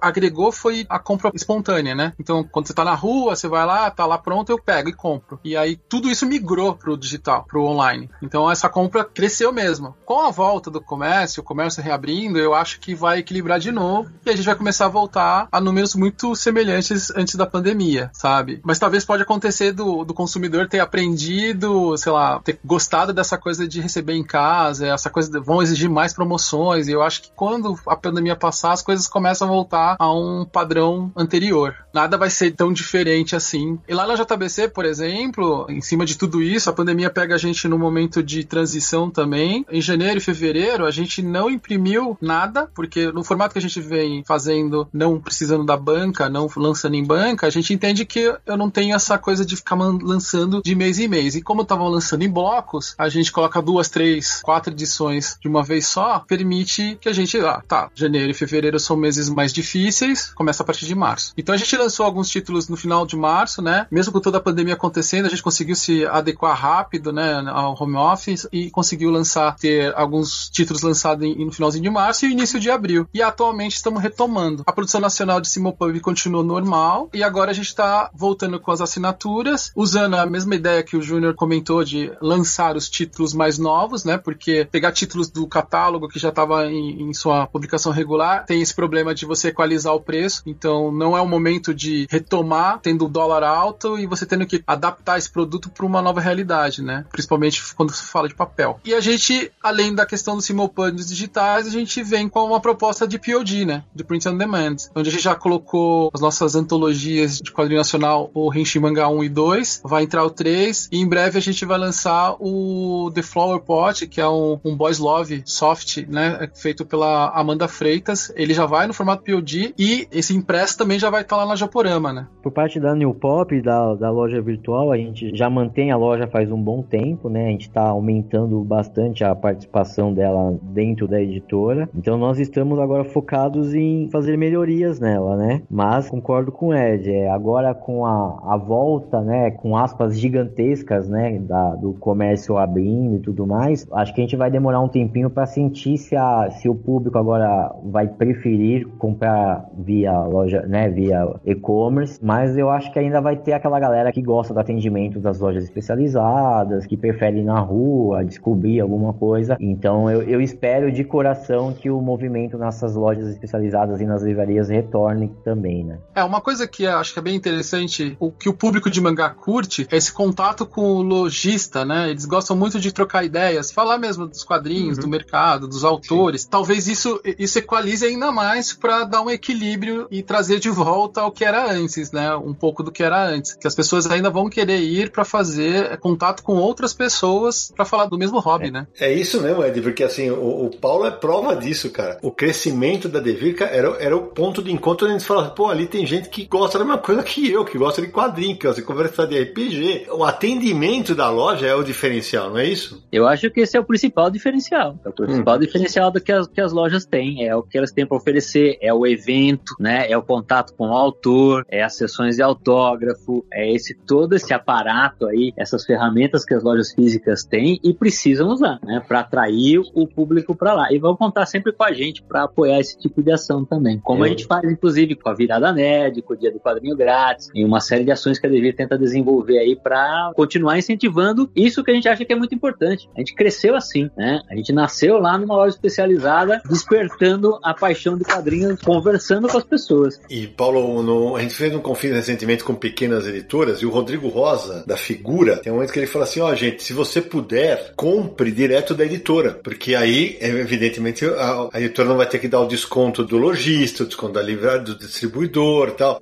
É uma, é uma coisa que as lojas online. A Devir tem loja online ainda, Paulo? Não tem. A gente tinha um, um site de venda online, mas como, como a gente tem essa questão da distribuidora sempre, a gente vai voltar. Eu acho que é importante para a editora ter um site de venda aí, né? Mas a gente sempre focou, nos últimos tempos, a gente tinha focado mais na distribuição mesmo, né? Como a gente é distribuidora também, Sim. a gente sempre prestigiou aí mais as vendas nas lojas especializadas mesmo. Sim, porque você acaba ganhando também do outro lado, não tem jeito, né? É, faz parte da nossa estratégia ter de novo um site da editora, né? Para poder fazer algumas brincadeiras diferentes. De novo, é mais um canal, né? Eu não estou no momento em que eu vou descartar nenhum tipo de canal onde eu consiga falar com o meu público. E importante também, né? Não é só eu não dou desconto, eu economizo aí uma, um percentual quando eu vendo direto. Esse cliente é meu, né? O cliente da Amazon não é meu, é deles. Eu ganho um mailing, eu ganho um contato, assim como a gente tem um, essa questão também de você ter esse relacionamento direto com o cliente. Né? Você fala diretamente com esse cara, o que não acontece com qualquer outra venda, não é só na Amazon, né? Qualquer outra venda online lá. Mesma coisa que você tá vendendo no marketplace da Amazon. Esse cliente nunca vai ser meu, é sempre deles. E isso é complicado, né? A gente também tá sem loja virtual, a nossa tá finalizando, a gente teve alguns problemas com fornecedores de e-commerce aí, sabe? E RP que conecte com ele, mas ela tá, ela tá em vez de finalmente sair. Mas o que pega é isso, a gente ficou anos aí divulgando os links da Amazon e esse cliente foi pra Amazon, né? E agora você vai ter,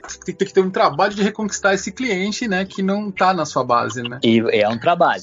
É um trabalho, é um trabalho. Quem faz bem, que eu conheço, né? É a Dark Side. É um trabalho muito bom nesse sentido. Né? Sim, é, ele faz bastante do marketing de funil, fazer o funil de compra, né? O marketing Exato. digital na, na veia, mas para isso ele tem, você tem que ter onde você descarregar esse pessoal, né? Ele tem que ir para sua loja virtual. Exato. Caso contrário, isso não funciona muito bem. Então o meu hoje, por exemplo, vão parar lá no Mangá JBC e tem os links da Amazon ou da ah, Saraiva e vão para esses lugares. É o máximo que eu consigo fazer, né? Mas aí é muito trabalho, é muito evento na loja, sabe? Muito renchi mais, muito evento com público para você chamar atenção pro seu caminho, né? Pro seu canal de venda. É isso quando a gente puder voltar a aglomerar. Ah, essa questão da loja virtual, a gente tinha uma visão na Culturama é que a nossa vocação é ser editora, né? Quem tem que comercializar são nossos clientes. Mas vai de conta que o Paulo falou, a gente precisa hoje ter um canal de comunicação com o cliente. Não é nem tanto a questão financeira, porque o nosso custo custo de entrega, de remeter uma mercadoria, ele é muito mais alto que o da Amazon. Né? Hoje, se pegar a Culturama e entrar em marketplace ou em qualquer um cliente nosso, todos vendem mais barato do que a própria Culturama. É a questão de a gente ter esse contato com o cliente. Acho que esse é o maior impacto, porque dá muito trabalho se ter uma loja hoje para estruturar. Eu tô hoje, eu acho que eu tô há um ano e meio trabalhando com loja virtual e eu acho que o pessoal aqui também tem a questão da assinatura, que é o pagamento recorrente, cartão. É muito complexo. Hoje a gente tem uma empresa especializada que ajudou muito a Culturama a conseguir estruturar isso. Estamos falando de um ano e meio de trabalho para fazer isso funcionar. Mas até por causa das assinaturas, que eu acho que é o mais difícil disso tudo, fazer isso funcionar. É, eu concordo é... com o Fábio, é exatamente isso. O relacionamento é muito importante. Né? É mais do que a venda, porque eu não quero competir com meus parceiros ali, mas o relacionamento, criar conteúdo, que também a gente está avançando muito na, na, nossa área de jogos de tabuleiro, né? A Devir criou durante a pandemia, por exemplo, o Devir Home Academy, que são conteúdos gratuitos para você baixar e fazer atividades com seu filho. Esse é o tipo de coisa que a gente quer, focar nesse, nesse relacionamento ali e também ter uma opção ali para caras que não são atendidos com nenhuma das opções ali né? Onde o quadrinho não chega, talvez nem através da Amazon. Hum. Vocês tocaram num ponto aí na fala do Fábio, e acho que é legal a gente contar isso. Quando o Fábio fala assim, ah, a gente não consegue praticar o mesmo preço, por exemplo, de frete do que a Amazon, não sei o quê. Esse tipo de programa que a gente faz no Confis Universo é justamente para explicar para os ouvintes e leitores como é que funcionam as coisas. É, eu contei na live que eu fiz com Fora do Plástico, isso aí, gente, não tem como as editoras praticarem o frete grátis igual a Amazon faz a qualquer valor, porque eles, a Amazon tem um volume gigantesco de venda, e esses dogmas que as, os leitores acham que existem, é legal a gente desmistificar alguns deles, né? Porque também nessa semana circulou na internet uma, um papo assim: uma revista do X-Men custava R$ 3,50 em 2000 e hoje, com todas as taxas de inflação, ela devia custar, sei lá, 12 ou 14 reais. Gente, em 2000 esse valor era da revista em formatinho, ou seja, tem mais papel. O papel era é de qualidade inferior ao que é hoje. Não tem a variação do dólar, não tem a variação das gráficas, não tem a variação do papel. E, cara, por isso que esse tipo de programa é importante, para que as pessoas entendam que a editora, o pessoal acha que vocês são tudo milionário, gente. Essa que é a real. Não, vamos vamos deixar o pessoal dizer realmente que a gente está milionário, que uma coisa assim, repetida várias vezes se torna verdade, né, Sidão? Vamos deixar isso.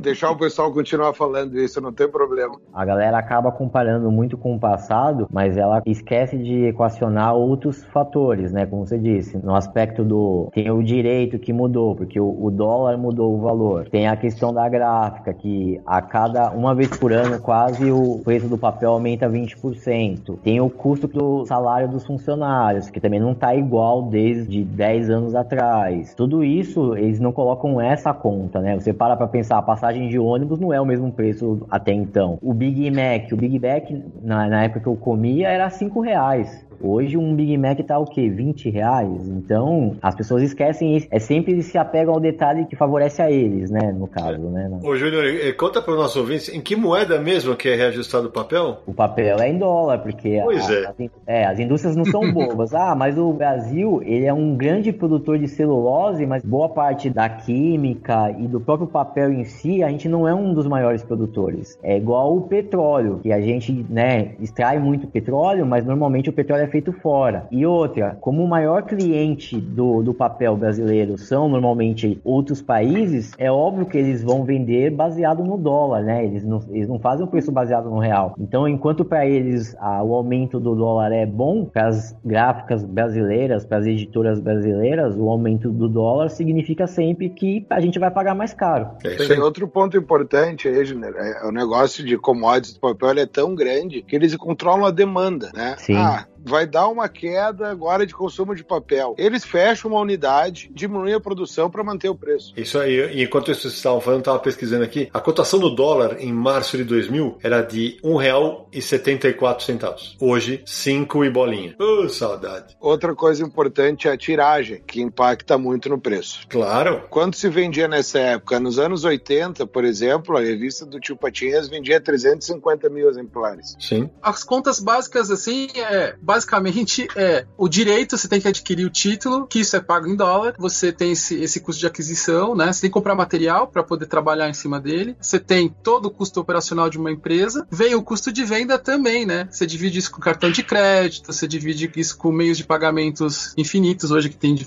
várias opções, né? Então, todo mundo morde uma parte desse bolo e tem que estar tá na conta. E as pessoas não olham essa, essa parte. Então, só, ah, chegar na minha casa é muito bom, bonitinho, perfeito, sabe? Mas o cara que foi entregar lá, ele, né, tem a parcela lá da empresa que emprega ele, né? Seja motoboy, seja o correio, seja uma transportadora. Então, todos esses custos impactam direto no custo do quadrinho. Na verdade, a publicação de um quadrinho envolve vários custos, né? Porque primeiro você tem que fechar um contrato e adquirir os direitos. Então você paga pelos direitos. Muitas vezes você tem que pagar em separado para receber os arquivos para poder publicar esse quadrinho. Então é um segundo custo. Você recebeu, aí você entra com todos os custos operacionais: tradução, edição, revisão, tudo isso. Você tem os funcionários da editora, né? Aí você manda para gráfica, aí você tem que pagar a gráfica. Aí você recebe, aí tem que pagar a distribuição, aí tem que pagar a lojista. Então, assim, é muita coisa e boa parte disso é em dólar, então depende da cotação então, é, é uma conta meio complicada mesmo de fazer e eu entendo o leitor que fica chateado quando o quadrinho tá caro. Claro. Mas, é assim, eu não tô querendo justificar nada pelas editoras, mas é muita coisa em volta disso. A tiragem, como o Fábio falou, é uma diferença absurda no valor final. Então, assim, é muita coisa que precisa ver. A gente sempre fala disso, né, Samir? Não tem mágica. Quanto menor a tiragem, maior é o preço. Ah, mas edição de capa dura, gente, as edições de capa dura, vocês pensam que, que tira quanto? 20 mil de tiragem? 10 mil de não, não. As edições de livraria não chegam a isso. Só se você tiver um best-seller de quadrinho, que hoje, convenhamos, não é toda hora que aparece, né? Eu produzi muito capa dura na China e na Índia. Com esse câmbio que está hoje, não se torna mais interessante. Pode fazer no Brasil, que a diferença é muito baixa. E é caro realmente fazer o capa dura, é caro. Não temos 10 gráficas do Brasil com maquinário de capa dura, para vocês terem uma ideia. Caraca, velho. Ô, Fábio, agora você tocou num ponto, você vai em dificuldade, uma coisa que eu não posso deixar o programa terminar sem falar disso com você você. Você é uma editora fora do eixo Rio-São Paulo, ou mais especificamente, quase todas de quadrinhos estão em São Paulo. No Rio você vai ter a Pixel, que é do Grupo de Ouro, mas hoje quase tudo está em São Paulo. E a gente sabe a dificuldade que é para uma editora sobreviver fora desse eixo, inclusive até gibiterias. Como é que é? Você roda os seus quadrinhos e suas publicações aí no Sul, você roda em São Paulo, você fica vindo para cá toda hora. Como é que funciona isso? A Culturama tem um escritório em São Paulo, ali na, no Centrão, na Senador Queiroz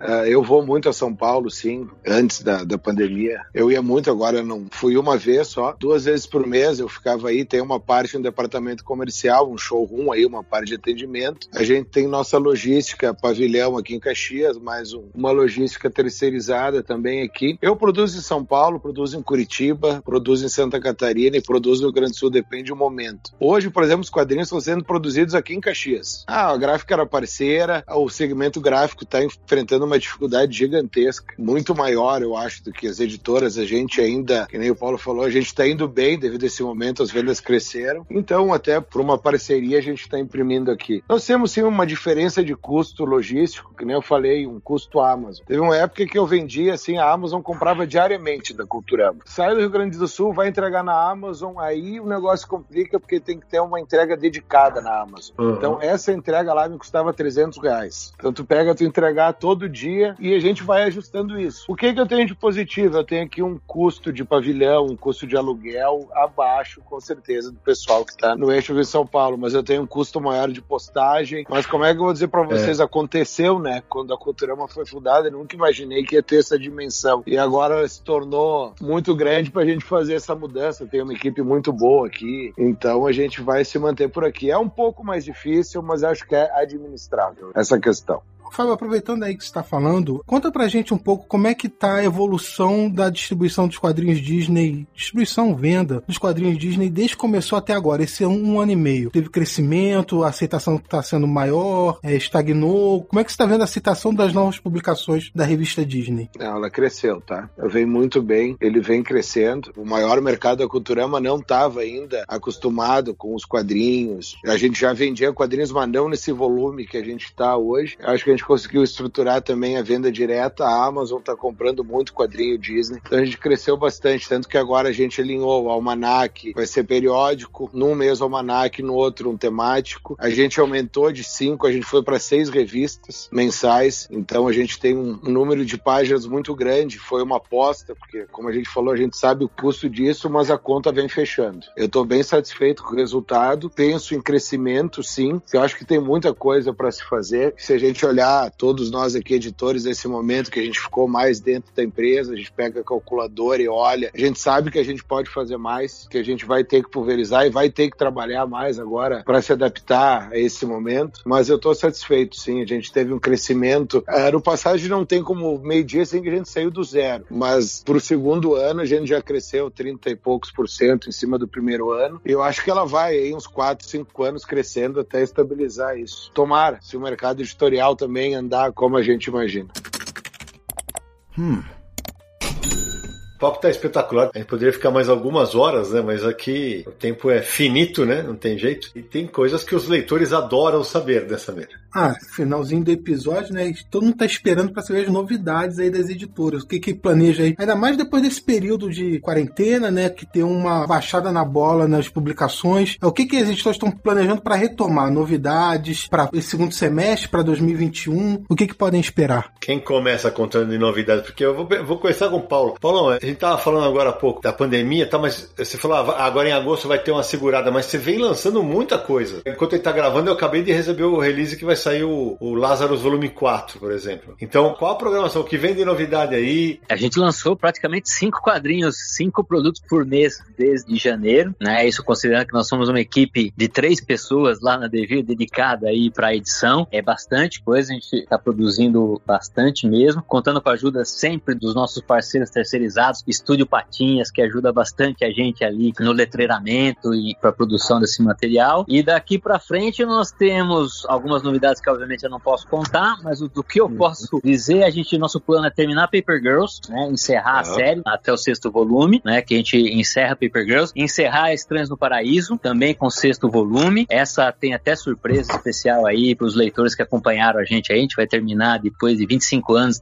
mais de 25 anos, né? Estranhos no, no Paraíso no Brasil. É tirar o chapéu. A gente vai fechar The Boys também, tá no plano fechar The Boys esse ano ainda, né? Que são 12 volumes, então a gente vai lançar o 12 esse ano. Vai ter uma novidade aí de Tsuru e talvez algumas outras surpresas ainda, mas a gente vai ter que ver aí como é que as coisas vão se comportar agora aí, daqui uhum. pra frente. Mas é bastante coisa, ainda assim você pode ver que são pelo menos aí mais oito lançamentos antes desse ano acabar. Legal demais. Fora a sequência, né? A gente tem Astra Lost in Space, nós vamos lançar o volume 3 também agora, né? Muito provavelmente vai sair um East of West 2 também ainda esse ano, né? Então a gente tem as sequências aí também estão engatilhadas para sair esse ano ainda. Eu vou dizer, apesar de tudo, o momento é favorável. A gente está produzindo, o pessoal está comprando, o pessoal está consumindo, seja por, através de qual meio aí, a gente está vendendo bastante. A gente uhum. falou um pouquinho, agora já não lembro se foi offline ou se foi durante o programa dos preços das edições. A gente vai ter o caso do Umbrella, por exemplo, que o pessoal morreu de comprar Umbrella Academy, o que vai permitir que eu faça uma tiragem maior de Umbrella Academy e eu vou conseguir baixar o preço de capa de Umbrella Academy, que até então era 69 reais, com tudo isso, com o dólar aumentando, com os nossos custos aumentando também, ainda assim, veja como a tiragem é importante e como a tiragem está relacionada ao quanto a gente vende, quanto mais a pessoa comprar Sim. lá na ponta ali, mais eu consigo fazer alguma coisa lá. Eu vou baixar de 69 para 60 reais, se eu não me engano, vai ser o preço do, do novo Umbrella. Aliás, já deve estar em pré-venda, vocês podem conferir se é isso mesmo, acho que é 60 reais.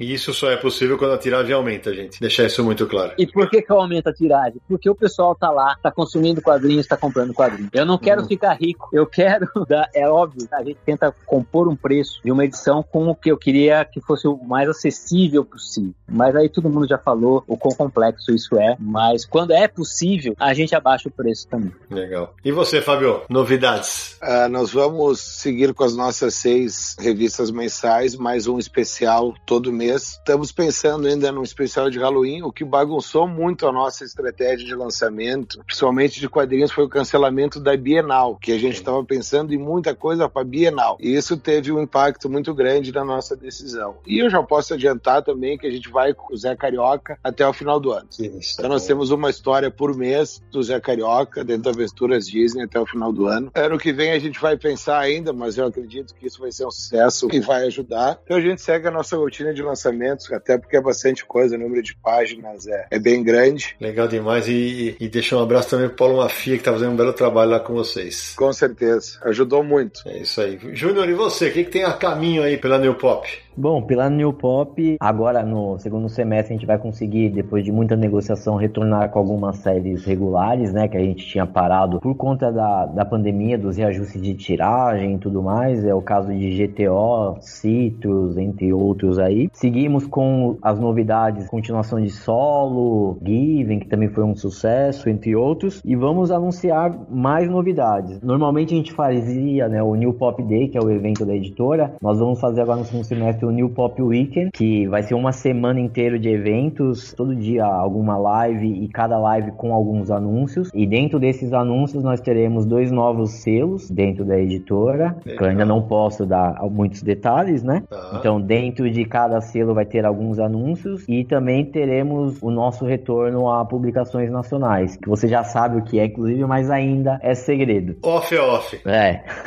e além de algumas melhorias, né? Foi como comentado aí, esse tempo de pandemia você começa a ter muitas ideias, começa a reformular alguns processos internos, né? Você começa a melhorar processos dentro da empresa. Então a gente vem fazendo isso e a gente vai começar a trabalhar melhor isso agora no segundo semestre também. Legal demais. Pode ver que, que boa que tá essa conversa e como tá bom o mercado de quadrinhos, que aqui tá todo mundo falando em lançamentos, que lançou e vai lançar. Eu acho que mesmo o mercado editorial ele tá indo bem, mas se a gente pegar a lista dos mais vendidos, a gente vê quanta coisa de domínio público, quanto relançamento aconteceu nesse período. Então acho que está sendo um diferencial do nosso segmento, a gente está com tanta novidade. É isso aí, concordo. Uma coisa que a gente acabou não comentando também é os eventos, né? É uma pena, né? Que o evento é uma coisa que a gente não tem muita perspectiva de retorno, né? É, esse é o drama do mercado esse ano, né, Júnior? Porque assim, a gente não, como o Fábio falou, a gente não vai ter a Bienal, a CCXP vai ser um evento virtual, a gente não sabe o que esperar ainda, né? Mas. Da parte de, de mangá, a gente não teve o, o Anime Friends, né? Exatamente, e, e para que o nosso ouvinte e leitor entenda, nos eventos as vendas são muito boas, porque tem a compra de impulso. É, do cara fala, putz,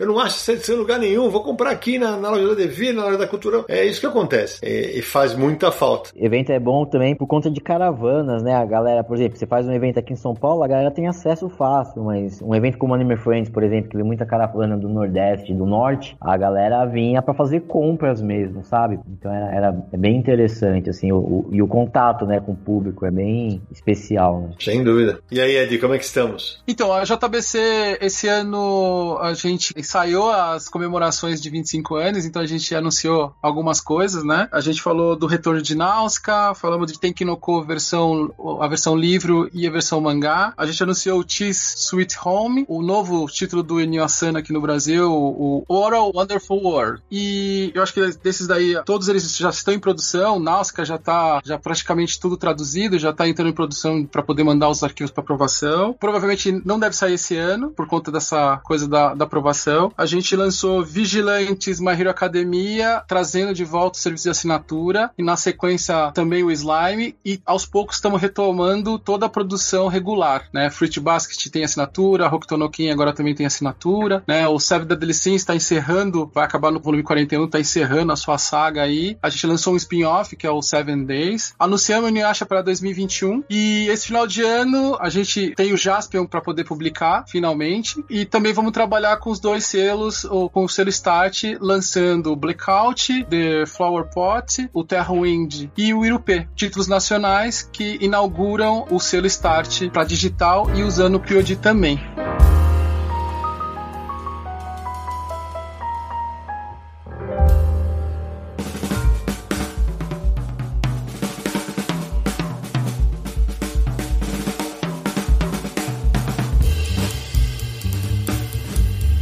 Menino Samir Naliato, o papo tá espetacular, mas todo mundo precisa dormir, descansar, né? E até porque a edição desse programa já vai ficar longa pra dedéu. Antes de encerrarmos, Samir, aquele recado maroto pra quem quer acompanhar o Confins Universo nessa internet de tantas editoras. Pois é, já são mais de três horas de gravação aqui nesse papo, mas poderiam ter muito mais. Mas se você gostou desse episódio de Confins do Universo, tem mais de 100 disponíveis lá no site, então acesse podcast.universohq.com. Se você preferir nos procurar no iTunes, também procure lá Confins do Universo, você pode assinar o feed para receber os novos episódios, deixar seu comentário, votar lá em quantas estrelinhas você acha que nosso podcast merece. Se você usa Spotify e Deezer, também estamos nos dois streamers, então é muito fácil de encontrar o Confins do Universo. E agora também no YouTube, com a versão em vídeo dos programas, acesse lá youtube.com/barra Universo HQ. Para mandar um e-mail pra gente é podcast@universohq.com. Envie seus comentários, seus elogios, suas críticas e suas sugestões. Se preferir fazer isso por áudio, o nosso WhatsApp é DDD 11 94583 5989. O Confins do Universo é um podcast do site Universo HQ, www.universohq.com, com notícias do mundo dos quadrinhos, ou melhor, do universo dos quadrinhos, né? Checklist, matérias, vídeos, podcasts e tudo mais se encontra por lá. E nas redes sociais nos siga no Facebook, no Twitter e no Instagram. É só buscar por Universo HQ. Lembrando novamente que a nossa campanha no Catarse, se você quiser conhecer e apoiar aqui nosso projeto, é catarse.me barra Universo HQ. E relembrando também, se você faz suas compras aí na Amazon e quiser usar a URL do Universo HQ, é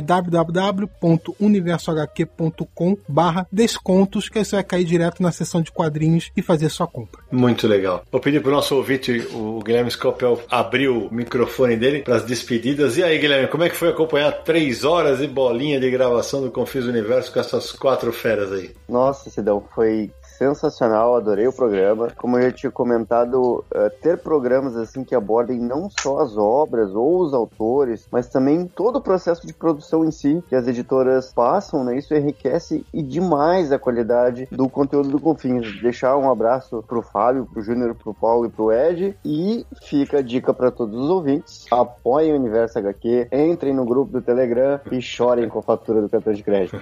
isso é verdade, isso é verdade. Agora eu vou começar a despedir na ordem inversa do que foi a minha apresentação. Meu amigo Ed, que honra ter você aqui. Agora, como os outros três, todo mundo agora já sabe o caminho. Acho que o conteúdo de cada um é tão vasto que, Samir, que a gente vai ter que pensar em programas individuais com esses caras mais cedo ou mais tarde. Não vai ter jeito, né? Ed, obrigado pela tua experiência, por ter trocado ideia com a gente e por ter mostrado um pouquinho da realidade da JBC para os nossos ouvintes. Eu que agradeço o convite. Eu queria deixar o convite às pessoas continuarem seguindo a JBC, né? A gente teve um processo agora de unificação das redes, então basta procurar arroba editora JBC, né, ou barra editora JBC, você já vai ter contato com a marca. A gente teve uma renovação aí no, nos programas do YouTube, né, tem chamado muita atenção, ele está evoluindo. E é isso, a gente sempre vai buscar melhorar a comunicação, os nossos produtos, entendendo o que o cliente quer e sempre buscando a vanguarda, né, sempre trazendo alguma novidade para inovar esse meio, né. Por isso, é. novas ideias sempre são bem-vindas e vamos nessa. A batalha é longa, mas vamos chegar lá, né? É isso aí. Aliás, é de deixar um abraço também pro Marcelo Delgreque e pra Marina, que também fazem parte da equipe da JBC. Júnior, meu amigo, que legal ter você aqui no Confins do Universo. Espero que você tenha curtido a experiência. Eu sei que você tá na editora, porque a internet aí é mais potente. Te deixei aí de plantão até agora. Espero que tenha valido a pena. Muito obrigado.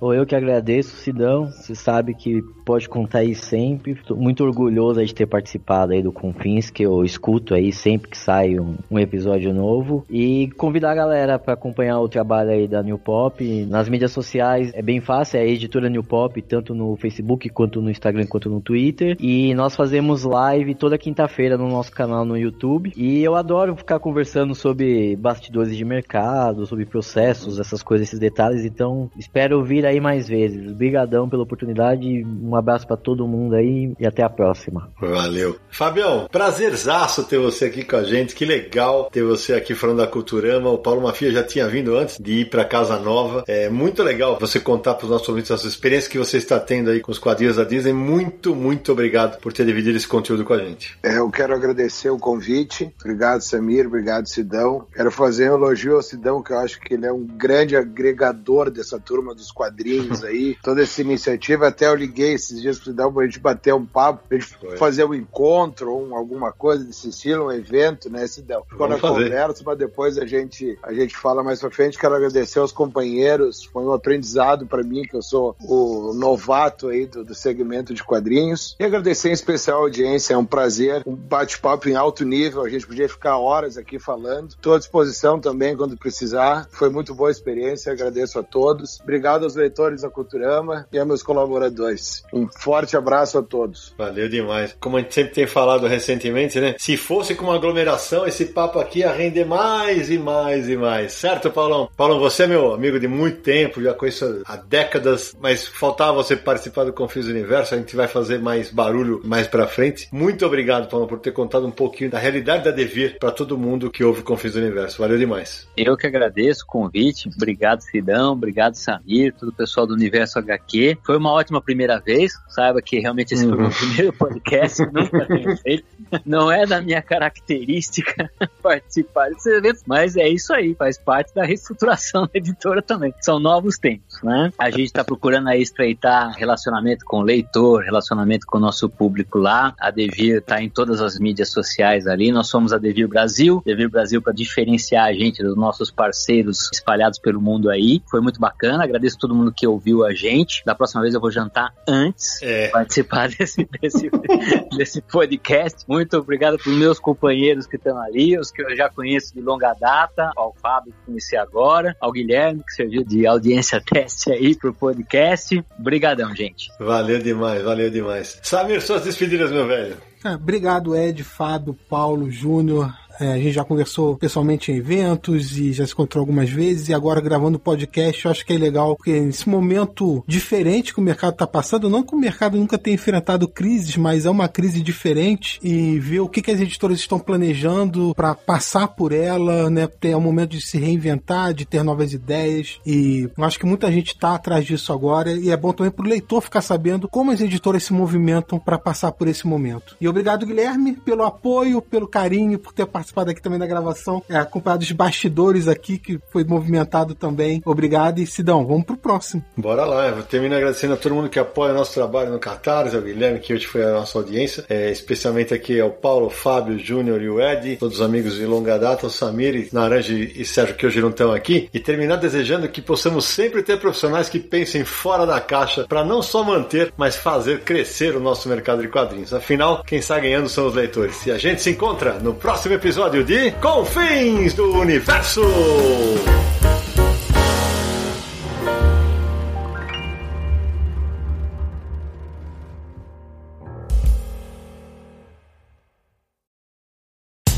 No dia mais claro ou na noite mais densa, você está deixando a nossa presença. Faça uma boa viagem de volta, mas não fique disperso. Nos encontraremos no próximo episódio de Confins do Universo.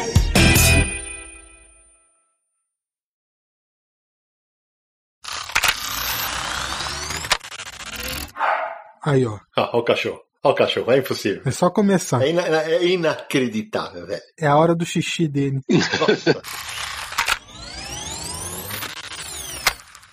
Acho que assim. É... Ih, de novo, de novo tá baixo, Ed. Baixo, baixíssimo. Baixíssimo. O, o Ed tá com o microfone que é aquele de manivela, vai dando, dando corda até aumentar o volume.